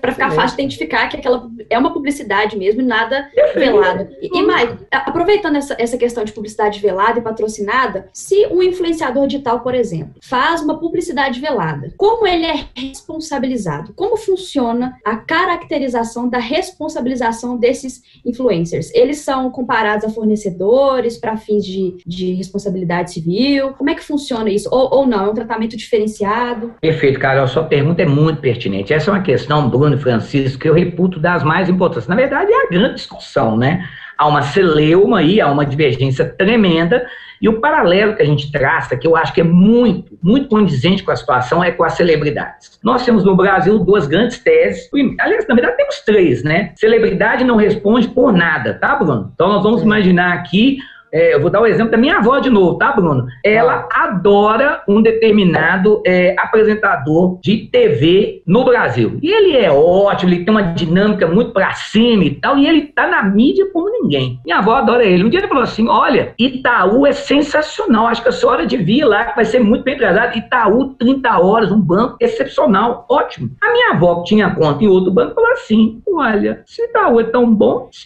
o, o Bruno, fulano de tal, me falou falou que esse banco é um banco espetacular, eu vou mudar. Problema nenhum, Bruno, ele fazer publicidade para o banco, ele está lá atuando como celebridade. Mas eu gostaria que a minha avó fosse informada que ele está recebendo por isso. Que a minha avó tem 90 anos de idade, Bruno, uhum. ela acredita que ele está ali, que ele gosta dela, que ele está ali trabalhando, que ele adora as fãs, as velhinhas que mandam para ele. Ok. Eu, eu, eu, não eu não rechaço a atitude do banco e nem da celebridade. Eu só acho que se eles têm os bônus, eles têm que experimentar os, os, é, os ônus da situação.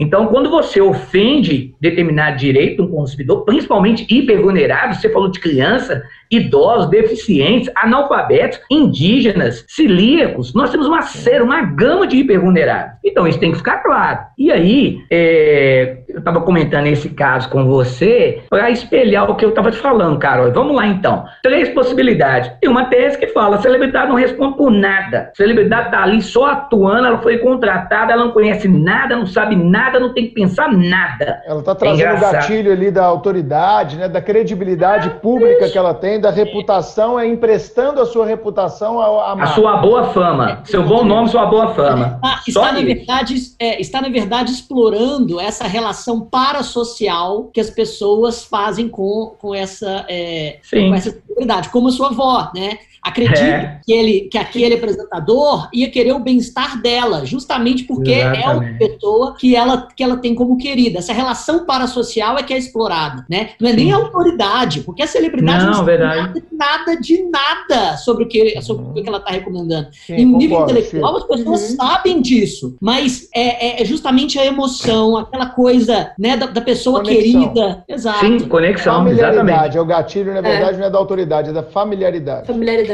É do, do relacionamento parasocial. Depois é. É, a gente fala um pouco sobre isso. Né? E é engraçado, Francisco, pegando aqui o seu gancho, então, essa primeira linha trabalha nesse sentido. Mas eh, daqui a pouco a gente vai ver, quando a gente fizer o paralelo para o influenciador, a gente vai ver que tem uma função, é, é, é uma distinção fundamental. Enquanto eu estou muito longe da celebridade, eu estou muito próximo do digital influencer, cara. Então, isso é fundamental. Eu sigo a vida dele, né? Eu sei onde ele Exato, é o cotidiano. Exatamente. É isso mesmo. Aí eu tenho segunda corrente, que entende que a imputação de responsabilidade é uma imputação de responsabilidade subjetiva, ou seja, eu tenho que apurar a culpa. Ainda que ele atue em desacordo, eu teria que apurar a culpa do mesmo. É, entendendo que o risco da atividade é tão somente do fornecedor. Tenho dúvidas aí também. E eu defendo uma tese com fundamento no professor Paulo Jorge Cartesini, esse é um brilhante ministro do STJ, e o Paulo Cartesini tem uma obra espetacular, Bruno, que eu não sei se vocês conhecem, mas deve ser celebrada e lida. Responsabilidade civil das celebridades pela publicidade que delas que elas participam, ou delas participam. Tá segunda edição pela RT, uma obra espetacular. Segunda ou terceira edição. E é uma é, é assim, ele traz todo o paralelo, é quem faz a análise mais acurada disso no Brasil e ele conclui pela imputação de responsabilidade objetiva, entendendo que há uma quebra, uma ofensa à norma de ordem pública, boa fé objetiva, por exemplo, e que a celebridade se tem os bons, de novo a ideia, tem que assumir ônus. Então, ela tem dever, Bruno, de saber o que, que eu estou anunciando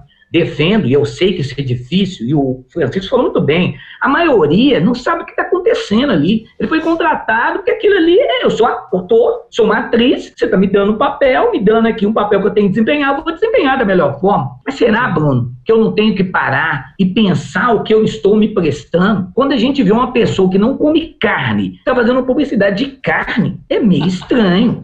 Quando eu tenho uma pessoa... Não, não, é, é assim, quando eu vou à TV e falo com uma grande sociedade empresária no Brasil, eu posso confiar, você pode adquirir os produtos, são primeira linha. Aí eu descubro que a sociedade econômica está enfurnada em fraude, ela está enfurnada em corrupção e que os produtos dela não têm a qualidade que ele me falou. Tá vendendo carne com papelão, né? Tá vendendo então, carne com papelão. Não, é. Ué, qual que é a responsabilidade social da celebridade? Nenhuma. Eu entendo que a celebridade deveria, em algumas situações, se não são todas, Bruno, em pelo menos em algumas áreas, eu deveria ter a cautela de buscar saber ou conhecer. Eu tenho exemplos, não vamos só é, mencionar aqui, mas a gente tem exemplo de celebridades. Olha, eu vou anunciar é, esse copo. Ah, que ótimo. Ô, Bruno, manda o um copo aí para mim que eu vou testar. Ah, tem um produto aí sensacional. Manda para mim que eu quero testar primeiro antes de eu poder falar alguma coisa. Porque como é que eu vou falar que a sua marca é boa se eu nunca provei? Então, acho que isso é fundamental. Aí recorta, Carol, o que você queria. Responsabilidade do digital influencer. Vai trabalhar na mesma linha. E aqui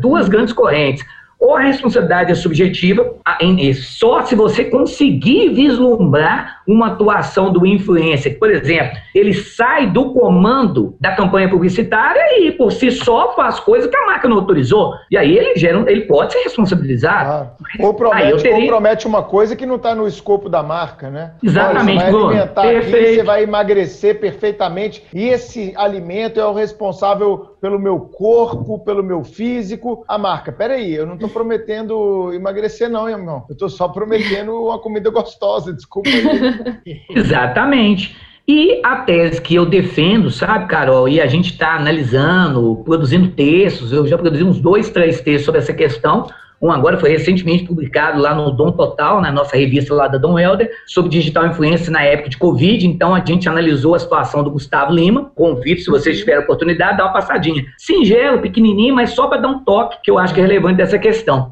Mas eu entendo, Carol, que com base é, no princípio da boa-fé objetiva, na quebra do princípio da boa-fé objetiva, no que toca dever de informação, cooperação e na quebra do princípio da confiança, que é uma base que a gente trabalhou lá no princípio da identificação uhum. da publicidade, eu conseguiria ter as bases para imputar uma responsabilidade objetiva, porque essas matérias são normas de ordem pública e interesse social, o que uhum. quer dizer que, como normas de ordem pública, elas não poderiam ser desconsideradas, muito pelo contrário, pela sua força normativa, elas deveriam ser observadas. E hoje, o Nelson Rosenwald, por exemplo, defende muito bem aqui o terceiro viés da responsabilidade civil, a responsabilidade civil pela confiança. A tese do Carneiro. Frada, lá em Portugal. Então, entendo que eles vão responder diretamente por essa atuação é, indevida em publicidade. E dá, eu te dou mais um argumento aqui, Carol, que eu acho que é relevante Há uma tese, isso obviamente não está é, ainda é, julgado, está sendo construído, mas há uma tese no Brasil, uma teoria desenvolvida pelo professor Leonardo Bessa, um autor fenomenal de direito consumidor, escreve com Herman Benjamin e com a Cláudia Lima Marx, chamada de fornecedor equiparado. Ele cria esse termo em 2007, num artigo que agora eu não vou me lembrar, eu até anotei aqui para falar, eu acho que a RDC 61, Revista de Direito do Consumidor 61 de 2007. E o que, que ele desenvolve? A RT, tá? RT, muito bem lembrado. E aí o que, que ele faz, Bruno? Ele cria uma tese, uma teoria, pela qual determinadas pessoas que são inter... que, que atuam em cadeias de consumo, quando eles atuam fomentando o consumo lá na ponta, eles passam a assumir a roupagem de fornecedor equiparado, porque eles passam a ser considerados como intermediários da cadeia de consumo. Uhum. De modo que, se essa pessoa está lá na ponta, eu dou a ordem, ela atua, e você olha para ele e a partir daquela tese que ele levantou, opa, peraí, eu vou comprar, Bruno falou, sensacional. Uhum. E quem está por trás de Bruno é o grande conglomerado. Sim. E aí, o que, que acontece? Se eu posso ir no conglomerado, por que, que eu não posso ir no digital influencer? E aí, a tese dele, eu acho que se encaixa como uma luva para essa questão. A tese dele foi criada para atuar em situações é, de bancos de dados, Bruno. Quando você tem negativação indevida, você tem um banco de dados, normalmente é difícil chegar no banco de dados. E aí o que, que ele começou a desenvolver? Olha, quem atua lá na ponta em função do outro é o intermediário. Ele tem a responsabilidade, ele deve se resguardar de fazer aquilo que é devido. Eu sei que isso não é a posição majoritária na jurisprudência e na doutrina brasileira. Contudo, acho que a tese dele permitiria nós irmos atrás tanto do fornecedor quanto do digital influencer os danos que ele causou no mercado de consumo. Eu acho que é, acho que é, é uma construção tese... teórica, né? Lógico, deve ser Não, mas eu acho que é uma tese, é uma tese bem interessante para a gente desenvolver e até para também atrair uh, uma. Porque eu não gosto muito, sabe, Marco? A gente nunca debateu nós dois sobre isso. A gente pode até depois aí, eu ir lá na Dom Helder, a gente trocar uma ideia quando tudo voltar. Será um prazer. É, eu, eu sou muito é, reticente a teses de responsabilidade, especialmente quando se está tendo ganhos e lucros de alta monta. Eu sou bem refratário a teses de responsabilidade. Então, eu tendo, é preciso pensar um pouquinho mais, mas eu tendo mesmo a caminhar junto contigo nessa aí e entender que ele pode ter, ainda que uma responsabilidade, a, a gente, de repente, voltando aqui um pouco na ideia de culpa, né? Eu sou daqueles dos membros do IBERC que não com, com, enterrar, com a morte da culpa. Eu acho que a culpa ainda serve para não para todas as situações, como foi no passado, mas a culpa ainda vai ter um lugarzinho bem, bem especial para ela resolver algumas situações, né? Até o, o, o Nelson escrevendo sobre a medida provisória 1966, ele tocou nessa questão de aqui poderíamos reavivar a culpa em algumas hipóteses aqui de responsabilidade de agente público e etc. E, mas eu gostei muito dessa tese sua, eu acho que ela, ela, ela tem tudo a ver e eu tendo a caminhar contigo nessa. Agora, você citou a Gabriela Pugliese, ah. a gente já teve casos dela aí, com, salvo engano, com a escola, se não me falha a memória, com o chá que eu até tenho aqui também, que é o desinchar. Né? Não recomendo. Foi influenciado? Oi? Influenciado. na verdade, fui influenciado por outras pessoas que tomavam e achavam interessante. Eu comprei, mas foi conselho de amigo. Mas ela teve uma treta aí, não teve? Friendly advice. Tem várias, Bruno. Eu, queria começar, pelo, já que você comentou, pela primeira representação que a gente tem, que você comentou aí, ela tem várias, né? A Gabriela Pugliese, só para quem não conhece, é a musa fitness do Brasil, uma pessoa é. que cultua corpo, sempre está ligada a questões atléticas, e trabalha isso muito bem lá. Tinha uma galera enorme de seguidores. Me parece até que depois dessa confusão ela desativou a conta. Eu não sei se ela reativou, mas estava é, desativada até então. E, e, o que, que aconteceu? Nós temos algumas situações paradigmáticas. O paradigma aqui é o caso da escola que você citou. É, o que, que acontece? A Gabriela Pugliese faz um post. E nesse post, Bruno, o que, que acontece? Ela aparece tomando uma escola.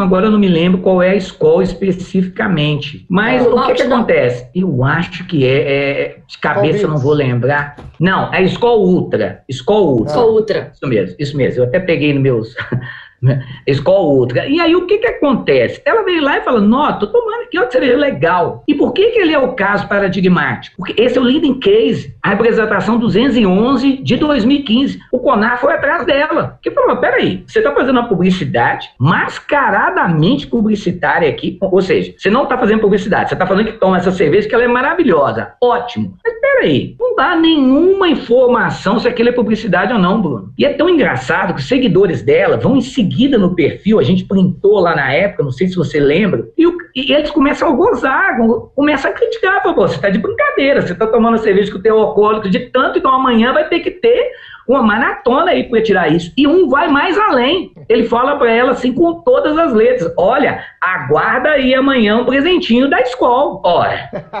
Então, fica muito claro. E isso eu não estou falando do, do, que eu entendo, não. Eu estou falando de uma representação feita ao CONAR contra a influenciadora e contra a cervejaria Ambev. E foi julgado, foi compreendido que havia ali um conteúdo mascaradamente publicitário e faltava ali atentar a boa-fé e a responsabilidade social, porque inclusive ela está fomentando o quê? Consumo de álcool. Consumo eu não discuto que você. Ô, gente, é óbvio que tem. As cervejarias vão fazer consumo de álcool, é óbvio, mas tem limites. Depende do público, depende do horário, depende do que você quer atingir. Então, como o post dela não tinha mensagem clara, se tratava de publicidade, ou se ela estava lá simplesmente tomando lá uma cervejinha e tal, o que, que eles entenderam? Que faltou identificação da publicidade e também ela induzia ao consumo. Obviamente que a escola falou que não tinha absolutamente nada a ver com isso. Esse é o primeiro caso, Bruno. O outro caso que você tocou, e é um caso que vale a pena que a gente tem que falar, é do desinchar. Você falou que toma aí, né? Funciona, Bruno? É bom? Tem aqui em casa, cara. Tem aqui em casa. Com... Me deram esse presente uma vez, mas eu tomei pouco. Ah, não, não funcionou muito não, mas vamos lá. Eu falei até que eu vou adquirir um para tomar para ver se está certo ou se não está, porque realmente sem, sem consumir eu não tenho como julgar, mas vamos lá. Representação 294 de 2018. Julgamento foi em 2019. Esse é o caso que você fez menção. É, é um post no qual Gabriela Pugliese aparece com uma caixa de desinchar. E o que, que acontece? O que, que é interessante? O CONAR advertiu tanto ela quanto a desinchar pelos posts que ela fez no Stories. E olha que legal. Ela foi lá, pegou uma caixa de desinchar e fez o post na seguinte situação. Olha, hoje eu vou dar uma corrida ali numa trilha, tá, Bruno? Eu tô levando aqui uma garrafa e junto com a garrafa, o que que a gente vai levar? O desinchar. Arroba desinchar. Ela marcou desinchar. Tá claro? Que vai ajudar o quê? O meu metabolismo. A gente vai lá, o Francisco, ó, é um blend suculoso,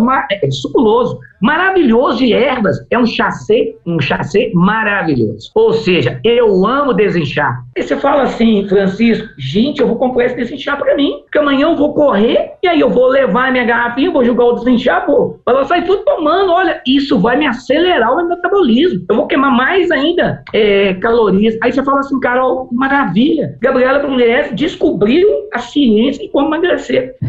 Ou então desinchar. Um dos dois. Bom, mas aí, como a gente gente não sabe se a desinchar estava por trás do post ou não, a gente vai partir do que ocorreu. Vamos imaginar a situação de tempo e é, é, situação normal de tempo e temperatura normais, em qual ela fez lá um post. Falei ainda demais, tá, Bruno? E aí o que que acontece? Ela foi denunciada por uma seguidora, cara. Não foi Conar, não foi seguidora. A seguidora Ai, gente, entendeu que não era correta uma divulgação de possíveis efeitos de uma bebida no organismo sem devida comprovação médica. Mas isso é óbvio. O que, que ela fez? Viés de confirmação. Ó, pera aí. Ué, só tomar isso aí que o meu metabolismo vai melhorar? Eu vou emagrecer? Será que isso vai ser bom para mim? Ou seja, me... desculpa, é, só para ficar bem claro, ela não fala textualmente de emagrecer, mas ela fala de acelerar o metabolismo. Ela fala lá que vai me dar um, um punch Sim. e aí eu vou lá para caminhada. Então, é, eu deduzo isso. Mas o fato objetivo é que o CONAR foi específico. Minha amiga, você fez publicidade, tem que sem sair avisar. do ar, tá errado, sem avisar. Sem avisar, sem, não, vamos deixar não, isso claro, né?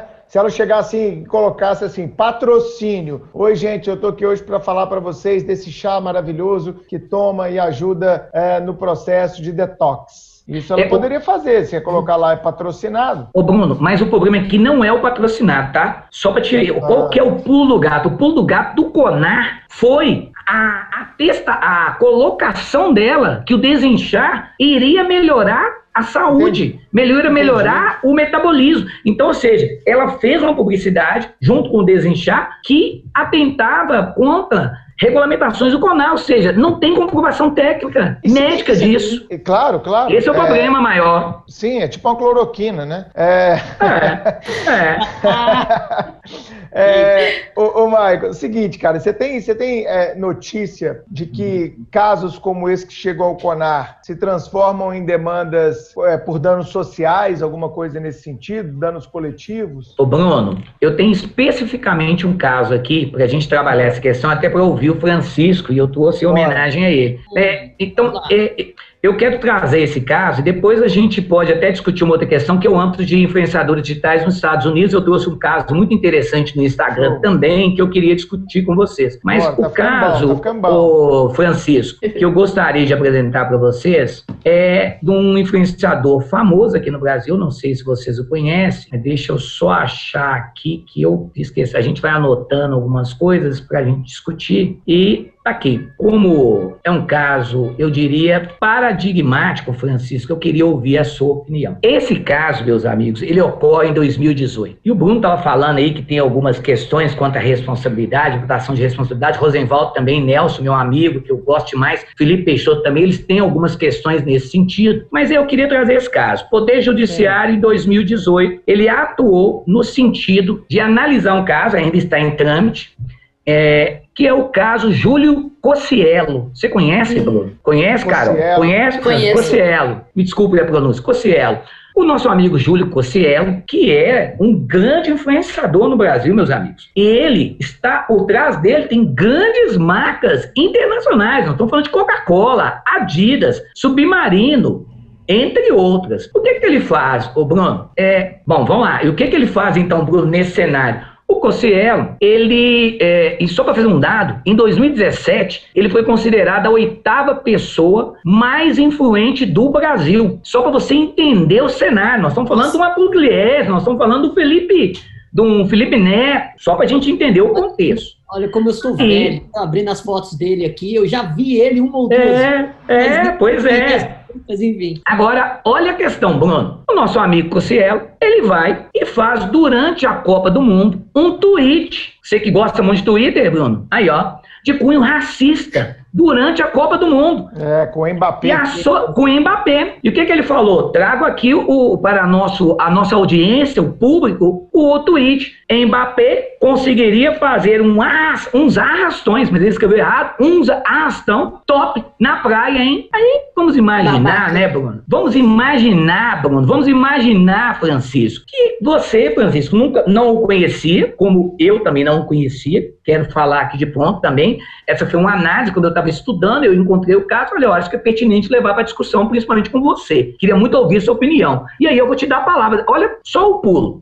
É, qual é a situação? Quando você vê esse tweet, Bruno, você pode virar e falar assim, vamos, vamos imaginar, Bruno, você vira e falar, ah, Maicon, mas isso aí é, é, é, um jovem, um rapaz tá aí, querendo ganhar na vida, fazer uns tweets, ele tá trabalhando e tal. Ele foi infeliz. Vamos imaginar que ele foi infeliz, entendeu, Carol? Sim. Vamos entender, nós já erramos. Todo mundo erra, todo Quem mundo nunca escreveu, você escreveu alguma coisa lá no Twitter, putz, claro. não devia ter escrito isso e tal. Mas você pode se retratar, você pode ter a dignidade de se retratar. Mas eu li e falei, aí eu pensei, eu pensei na, na, hipótese do Bruno. Ah, pô, o deslize e tal. É grave, tá, Francisco? Eu não tô falando que é grave, não. Muito pelo contrário. Reputo muito grave. Beleza. Aí, o que que acontece? Eu fui estudar o caso. E quando eu começo a verificar, sabe o que que acontece, Bruno? O MP de São Paulo, numa atuação elogiosa da minha parte, eu tenho que louvar o esforço do MP. A gente pode discutir o mérito, mas a atuação, Bruno, se você pegar a ação civil pública que eles fizeram contra ele, ela é louvável. Para quem quiser, depois pesquisar na internet, é a ação civil pública é 1095 057 92 2018 8 26 0100. É uma indenização por dano moral, dano social, Bruno. E olha o que, que o, MP fez, o MP fez. O MP ajuiza a ação civil pública pedindo uma condenação, Bruno. Segura aí, hein, Bruno. Segura aí, Francisco. 7 milhões por dano social coletivo. O que, que você acha, Bruno?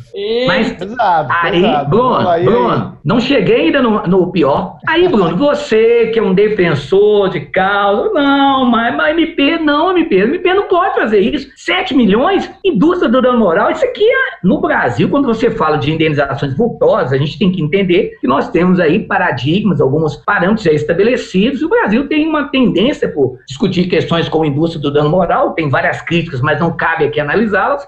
Obviamente, vetar em algumas situações, apesar que a jurisprudência do SCJ tem compreendido algumas situações de é, punitive damage, o Nelson trabalha isso muito bem, mas ele é, até recentemente, dando uma palestra, uma live, eu não me lembro, ele estava comentando que entende que não é viável a aplicação do modo que estava sendo pensado, mas é, eu, eu só estou dando valor, tá? Eu só estou dando valor. Eu não estou falando que eu sou favorável ao punitive damage. Sim. Eu só estou uhum. falando que o valor ele é exorbitante. Claro. Ele é, é, valor que a gente pensa assim, de condenação lá nos Estados Unidos. Olha, é exemplar. Eu, será que ele tem 7 milhões para pagar, Bruno? Aí você imagina o outro lado da moeda. Não, pô, coitado, vai acabar a vida dele, vai trabalhar pro resto da vida, trabalho escravo. Ok. Aí, Bruno, você movido pelo sentimento de piedade, de compaixão, falando, não, não é possível tal. Aí, Bruno, o que, que eu fiz? Eu fui ler a ação civil pública toda, e ela é enorme, tá, Bruno? Ah. O que, que a ação civil pública mostra? Vem demonstrando que desde 2010. É o nosso amigo Júlio Cossielo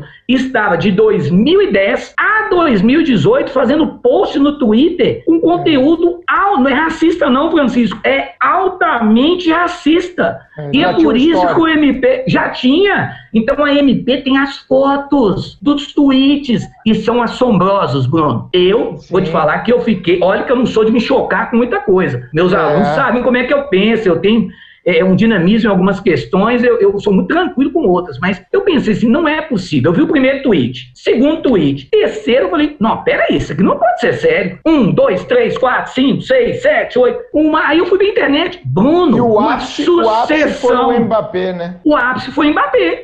Aí o que, que o MP fez? Aí você ficou a última questão, né, Bruno? Fundamentação do montante da indenização. Nossa, Mike, mas mesmo assim, Podia ser uma indenização mais coerente. Será que eles deram um chute? Pior que não, Bruno. O MP teve o cuidado de construir uma tese maravilhosa, porque ele estabeleceu um critério objetivo. Ele multiplicou o número de seguidores do réu no Twitter por apenas um real. Um real, Bruno. Ele pediu um real por todos os seguidores no Twitter. Por Muito inteligente a tese, cara. Mas, por quê? Porque ele utilizou a ferramenta para publicação de comentários racistas. E um real, à época, deu R$ 7 milhões 489 mil 933 reais.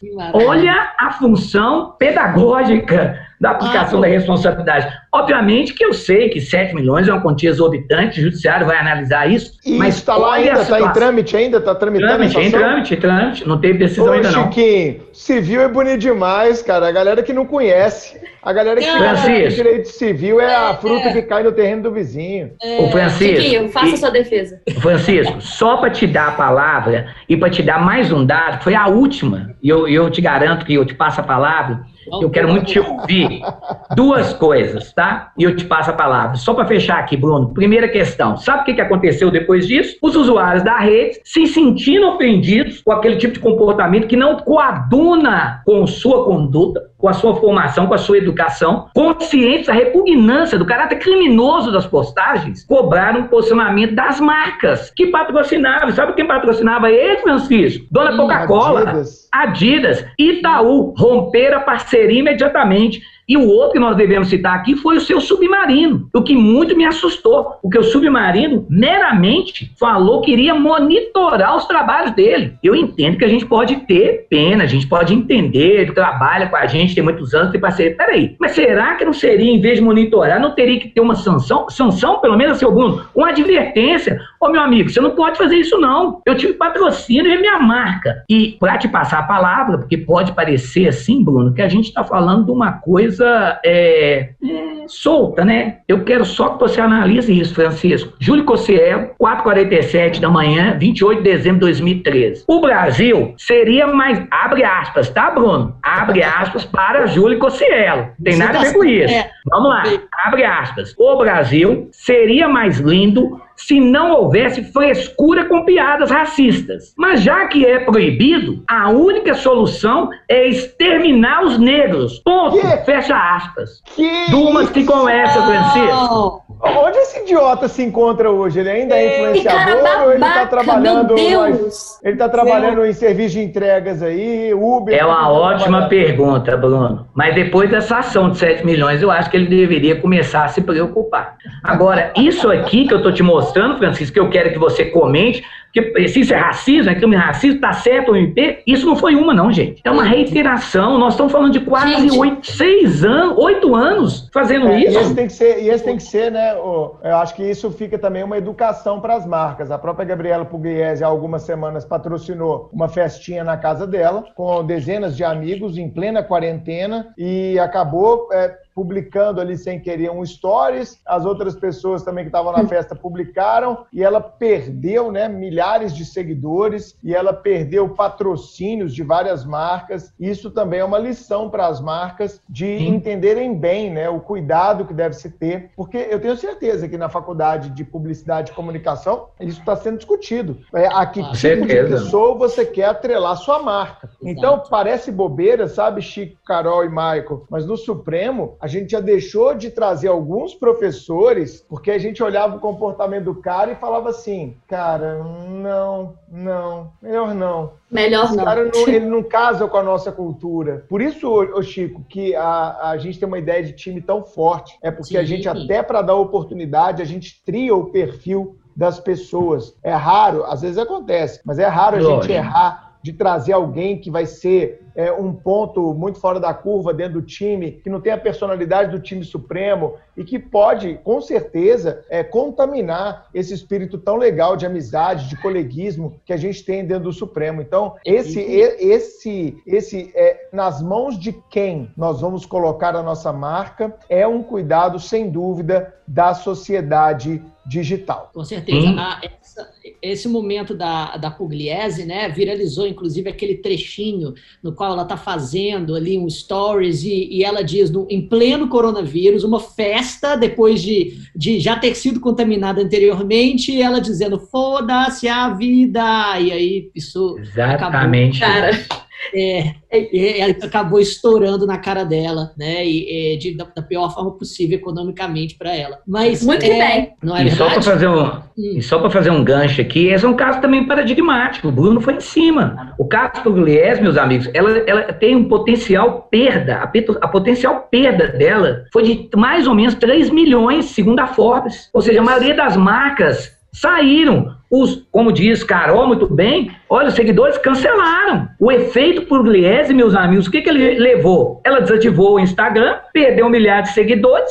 e isso gerou o quê? Ela foi atingir os condomínios de São Paulo que passaram a proibir eventos e visitas. Por quê? As pessoas vendo a Pugliese, a Pugliese está podendo fazer festa, eu que também que posso fazer na minha eu casa. Eu também posso, ué. Ah, exato. E aí, Bruno, eu quero fazer um gancho, e até para saber de vocês o que, que, vocês pensam. Eu penso que com esteio, lá na ideia do Júlio Cossiello, é, a gente está pensando isso, sabe? Eu vou escrever sobre isso. A minha ideia aqui é que eu acho que é possível desenvolver a tese do dano social coletivo, tanto por caso da Gabriela Pugliese, quanto para do Gustavo, é, é do Gustavo Lima. Daqui a é, pouco a gente vai falar dele, porque, veja bem, o que, que ela fez? É uma grande influenciadora de fitness, saúde. Aí ela pega um Covid lá na, no aniversário da irmã dela no, no Resort Luxo na Bahia. Depois ela faz um post falando aqui sobre Covid. Não foi muito legal, perdeu é, seguidores. Não sei se vocês viram isso. E depois é.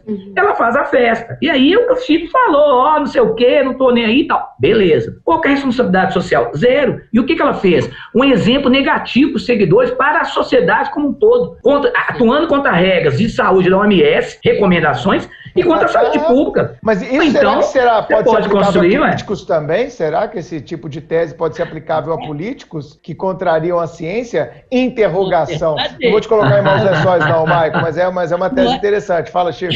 Não, mas é, e, e só, pra, só porque eu fui inicialmente provocado pelo Bruno, é. com relação à, à, beleza do direito civil, é, eu sempre, Bruno, você não aprendeu isso ainda, eu sempre disse e repeti isso nas minhas aulas, inclusive inclusive no podcast. Eu não sei por que os professores de direito civil, eles são ressentidos com relação a isso, quando a maior parte dos penalistas, principalmente os garantistas, fazem uma grande reverência para a capacidade do direito civil de também endereçar essas questões de responsabilidade é, pessoal, social e de comportamento, no caso do, do Cossielo, ofensivo a toda uma universalidade de, de pessoas de uma, de uma maneira muito mais eficaz do que que o, que o direito claro. A salvação, até... a salvação das vítimas não está no penal. Exatamente. Ao menos até... nesse penal. Ao, Ao menos, menos, nesse penal. É.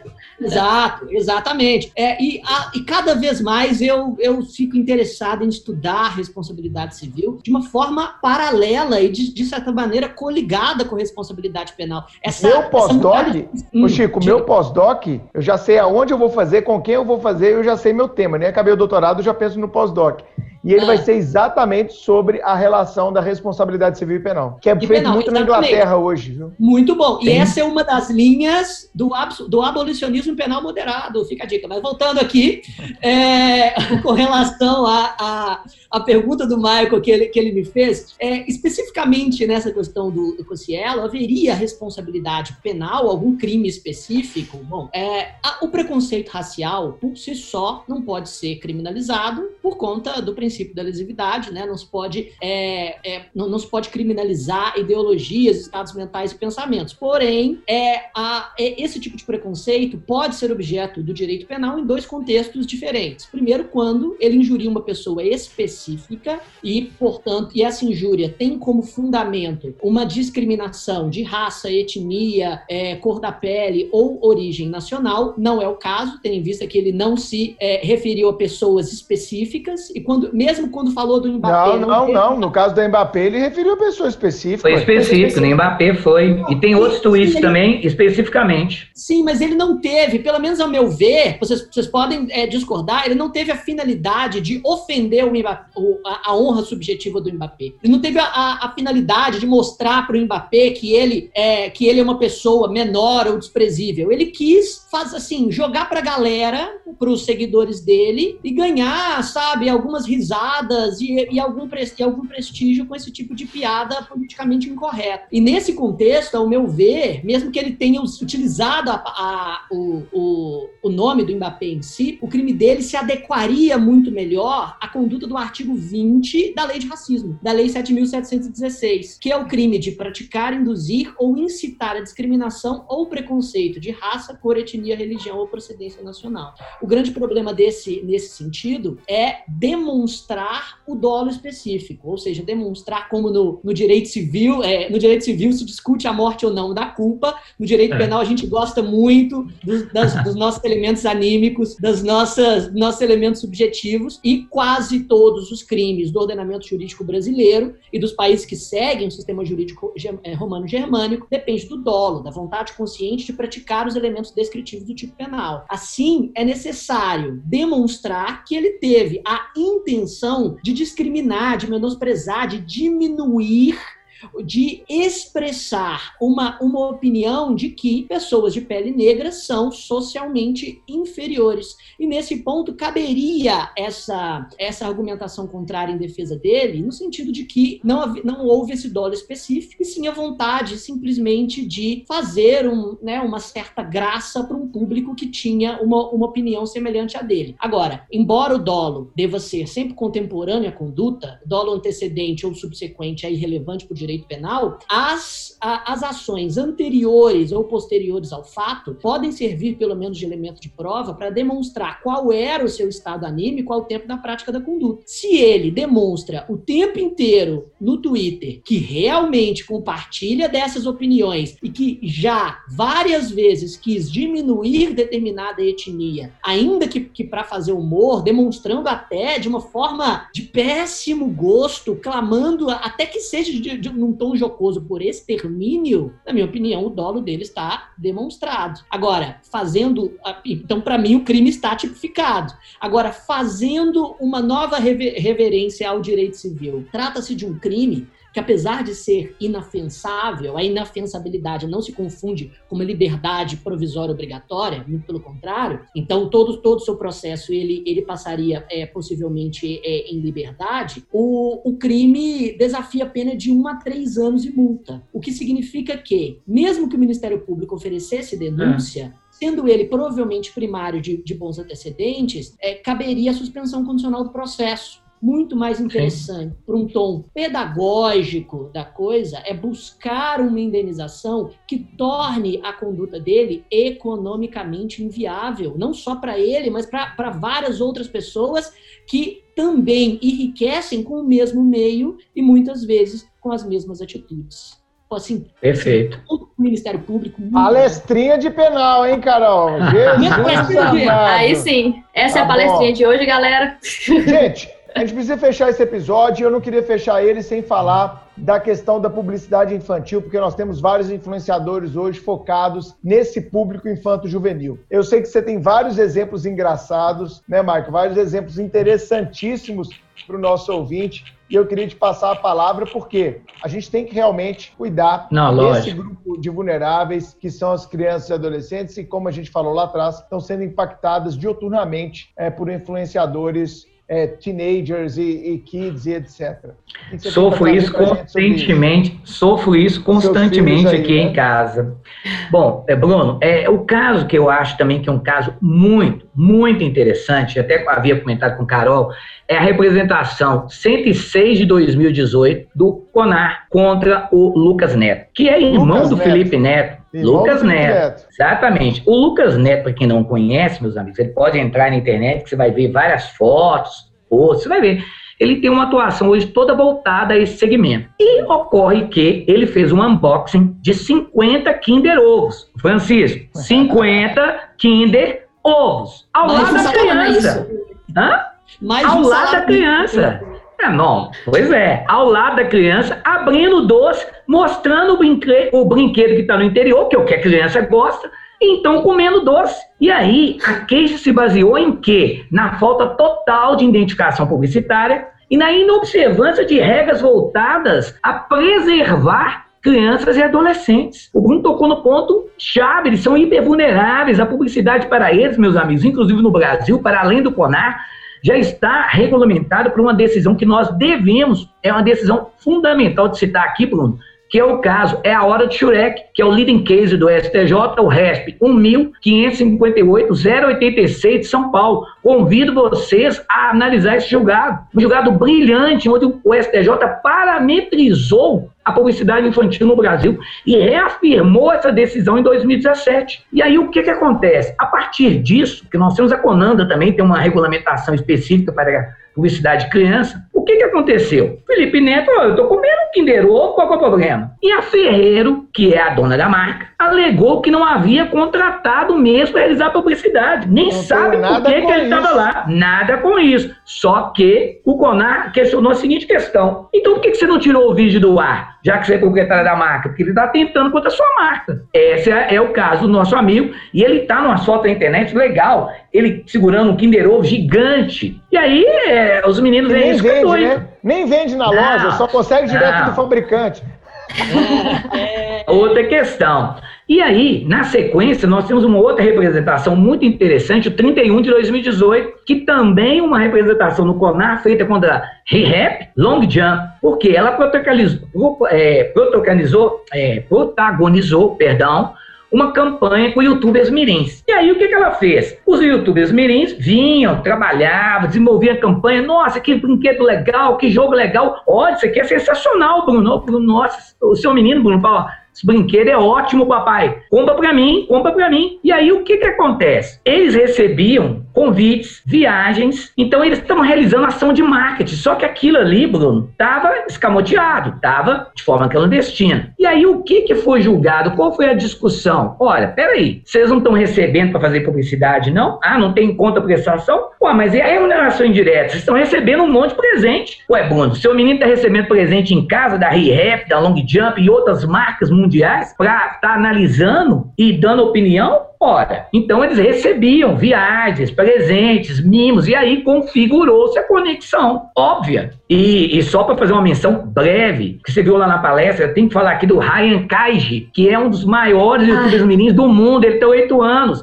17 milhões de seguidores. A primeira vez que eu ouvi falar foi na sua Ele é palestra. é muito fofo. Ele é fofo demais. E até eu quero comprar os brinquedos dele. Eu falei que é ótimo, mostrei pro meu menino. Ele tem um canal no YouTube chamado YouTube Channel é Ryan Toy Reviews. Ele faturou em 2018, Francisco, 22 milhões brincando com brinquedos. É. Ah, eu quero ser pai desse menino, é. E ele é sensacional, as fotos dele são maravilhosas. Ele é muito sensacional. Fofinho. Então, Miguel, assim. É... Vou começar, mentira. Pois ele é. tem, e... atualmente, atualmente, ele tem 25 milhões de seguidores. Aí, tá de vendo? Eu tô desatualizado aí. 25 milhões. Então, assim, é. E só para pegar um gancho aqui, Bruno, já que você falou dos pais dessa atuação, há um, um, um termo que é muito interessante, porque é trabalhado aí na doutrina, né, que é o chamado fator de anulação. É o fator de insistência, chamado fator NAG. Ou seja, a quantidade de vezes que ele faz a publicidade, ele fomenta no seu filho, seu filho vai lá, Francisco, Compra pra mim, papai. Compra pra mim. compra pra mim. Tá meu é Deus é do céu. Eu vou comprar isso, meu filho. Para de falar na minha cabeça. E o pai compra. Isso acontecia, meus amigos, com é, ações de marcas aí de grandes conglomerados da indústria de alimentos que vendiam brinquedinhos com venda casada de sanduíches. E aí a criança que era doida com sanduíche, que ia atrás do quê? Tinha que ir atrás do brinquedo e comprar um sanduíche. Ela não queria isso, até que eles foram denunciados, isso foi judicializado, se eu não estou enganado, mas eles foram acionados e aí se constatou a venda casada. Eles foram obrigados a vender. Obviamente, o que, é que eles fazem hoje? Colocam o brinquedinho lá no preço exorbitante, o sanduíche no preço mais barato, que te fomenta a comprar. Mas pelo menos eu tenho opção. O pior é não ter opção. É um direito meu como consumidor ver o público infantil, meus filhos, os filhos de todos nós nesse país, resguardados. Essa é uma questão fundamental. Muito bom, que episódio maravilhoso. E vamos de dica suprema.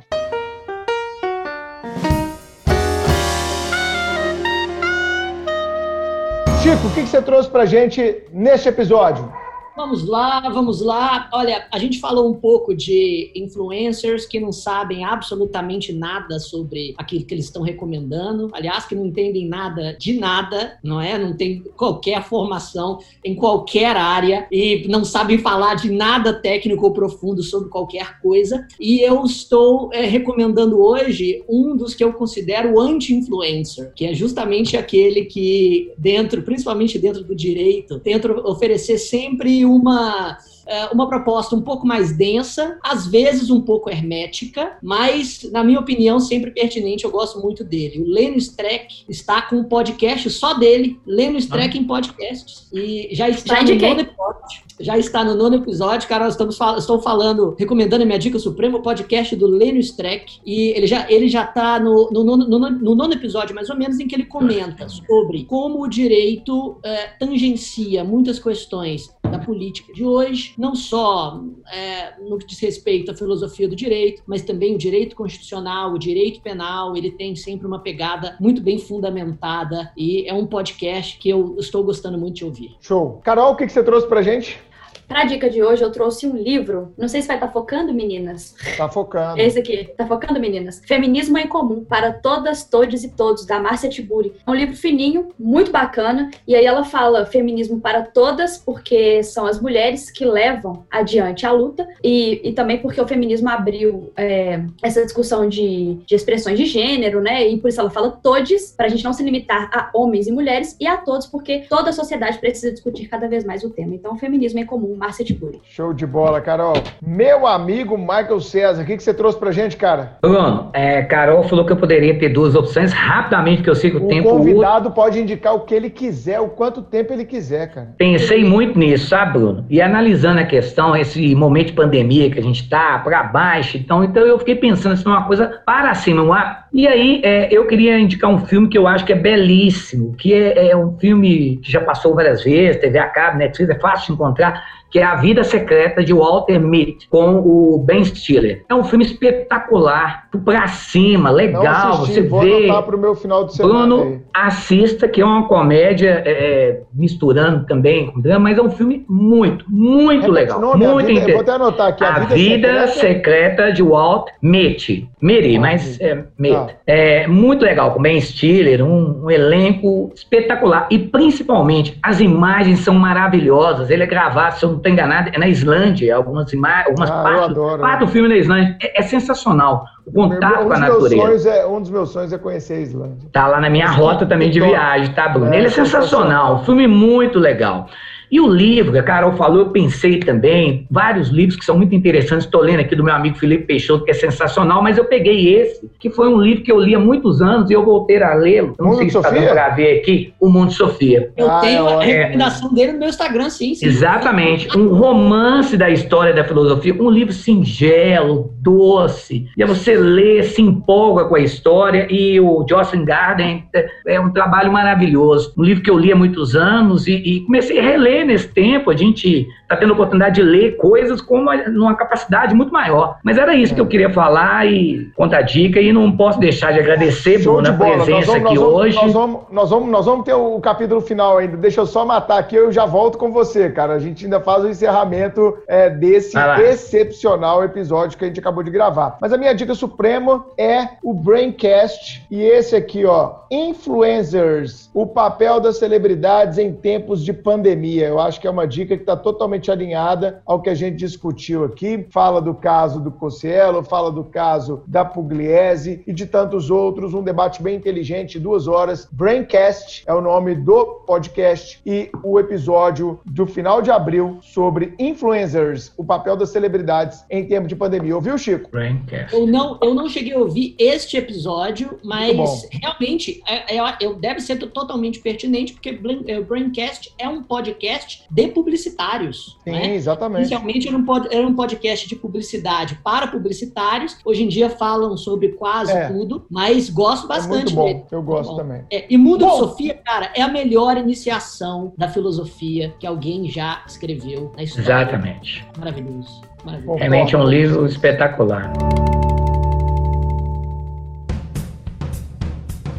Temos um grande episódio, meu amigo Michael César Silva, muito obrigado pelo carinho com o Supremo Cast, ter reservado esse tempo para bater esse papo conosco e trazer esse conhecimento de muita qualidade para os nossos ouvintes. Gostou da experiência? Bruno, é, achei a experiência espetacular. Podemos aqui, podemos, né, em quase duas horas aqui discutir uma série de questões, de pontos de vista diferentes, uma temática que eu entendo que ainda está em construção. Isso vai levar ainda alguns anos para a gente matar isso de forma adequada, mas eu achei a experiência muito prazerosa. O tempo passou voando, várias questões aqui que nós não pudemos abordar com a devida profundidade ou com o tempo, como por exemplo a questão das lives aí, que eu refuto que é uma questão fundamental, que vocês devem eh, depois é, se debruçar se sobre isso. novamente, eu entendi, nós vamos trazer. Será um prazer.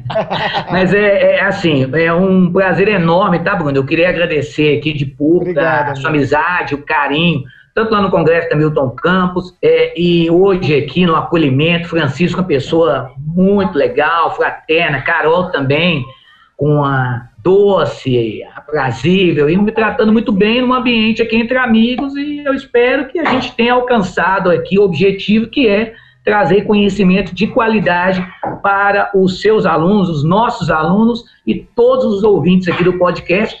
Repetindo, o podcast é espetacular, Bruno. Obrigado, e eu me amigo. contaminei pela sua influência para podcast e eu fico vagando. Agora eu vou ver aqui o Brain, Brainstormcast. Braincast, vou, Braincast, Braincast. É Braincast? Braincast. Vou verificar aqui. Muito obrigado do fundo do coração e as portas lá da Dom Helder, Newton Paz estão abertas para você, Francisco Divulga e Carol. Divulga o Cast para seus alunos lá, cara. Fala com já eles. Divulguei, já divulguei, já divulguei para meus alunos, falei com eles que isso é uma ferramenta espetacular de conhecimento, espetacular. Né? Obrigado, gente. Carol, um beijo Chico. no coração de todos. Carol, Chico? É isso aí. Nossa, é, gostei demais do episódio, ele foi extremamente pertinente. Agradeço muito a participação é, do professor e a, acho que no mundo de hoje a gente tem que considerar assim, cada vez mais ativamente a responsabilidade pela veracidade, pela pertinência da informação que você transmite. É, talvez é, toda essa conscientização nos leve a um contexto pedagógico de mais, de mais respeito com a informação informação. Eu, eu sou otimista nesse contexto. Eu acho que nós estamos formando um mundo mais responsável, mais consciente de que o que você coloca para o mundo, em termos é, de, de fala, de, de ideias, de informação, é, é, é, de certa forma, uma extensão de você e justamente por isso você precisa se preocupar e se responsabilizar pelo que você coloca. Eu acho que esse podcast foi um passo a caminho desse mundo melhor de responsabilização e conscientização. Obrigado, Michael, por ter feito parte disso. Eu que agradeço. Michael, obrigada pela presença. Ficou um episódio sensacional. A gente adorou ter te recebido aqui e eu concordo plenamente com o Chico. Quero aproveitar para fazer um apelo. A gente está vendo um momento muito difícil, de muita ansiedade, baixa autoestima. Então, você que está escutando a gente, lembrem-se que nem tudo que está no Instagram é verdade. Então, corpos perfeitos não são verdadeiros, vidas perfeitas não são verdadeiras. Tá todo mundo sofrendo sofrendo, continue se cuidando e não se deixe contaminar por essas informações falsas. Seja você mesmo, seja você na sua essência e deixe os influenciadores para lá. Você é você e pronto. É isso. Perfeita fala, Carol, concordo e assina embaixo. Então é isso, isso gente. Mesmo. Até o próximo episódio. Obrigado, Maico. Obrigado, Chico. Obrigado, Carol. Até a próxima, galera. Valeu. Um abraço a todos. Obrigado. Valeu. Tchau, tchau.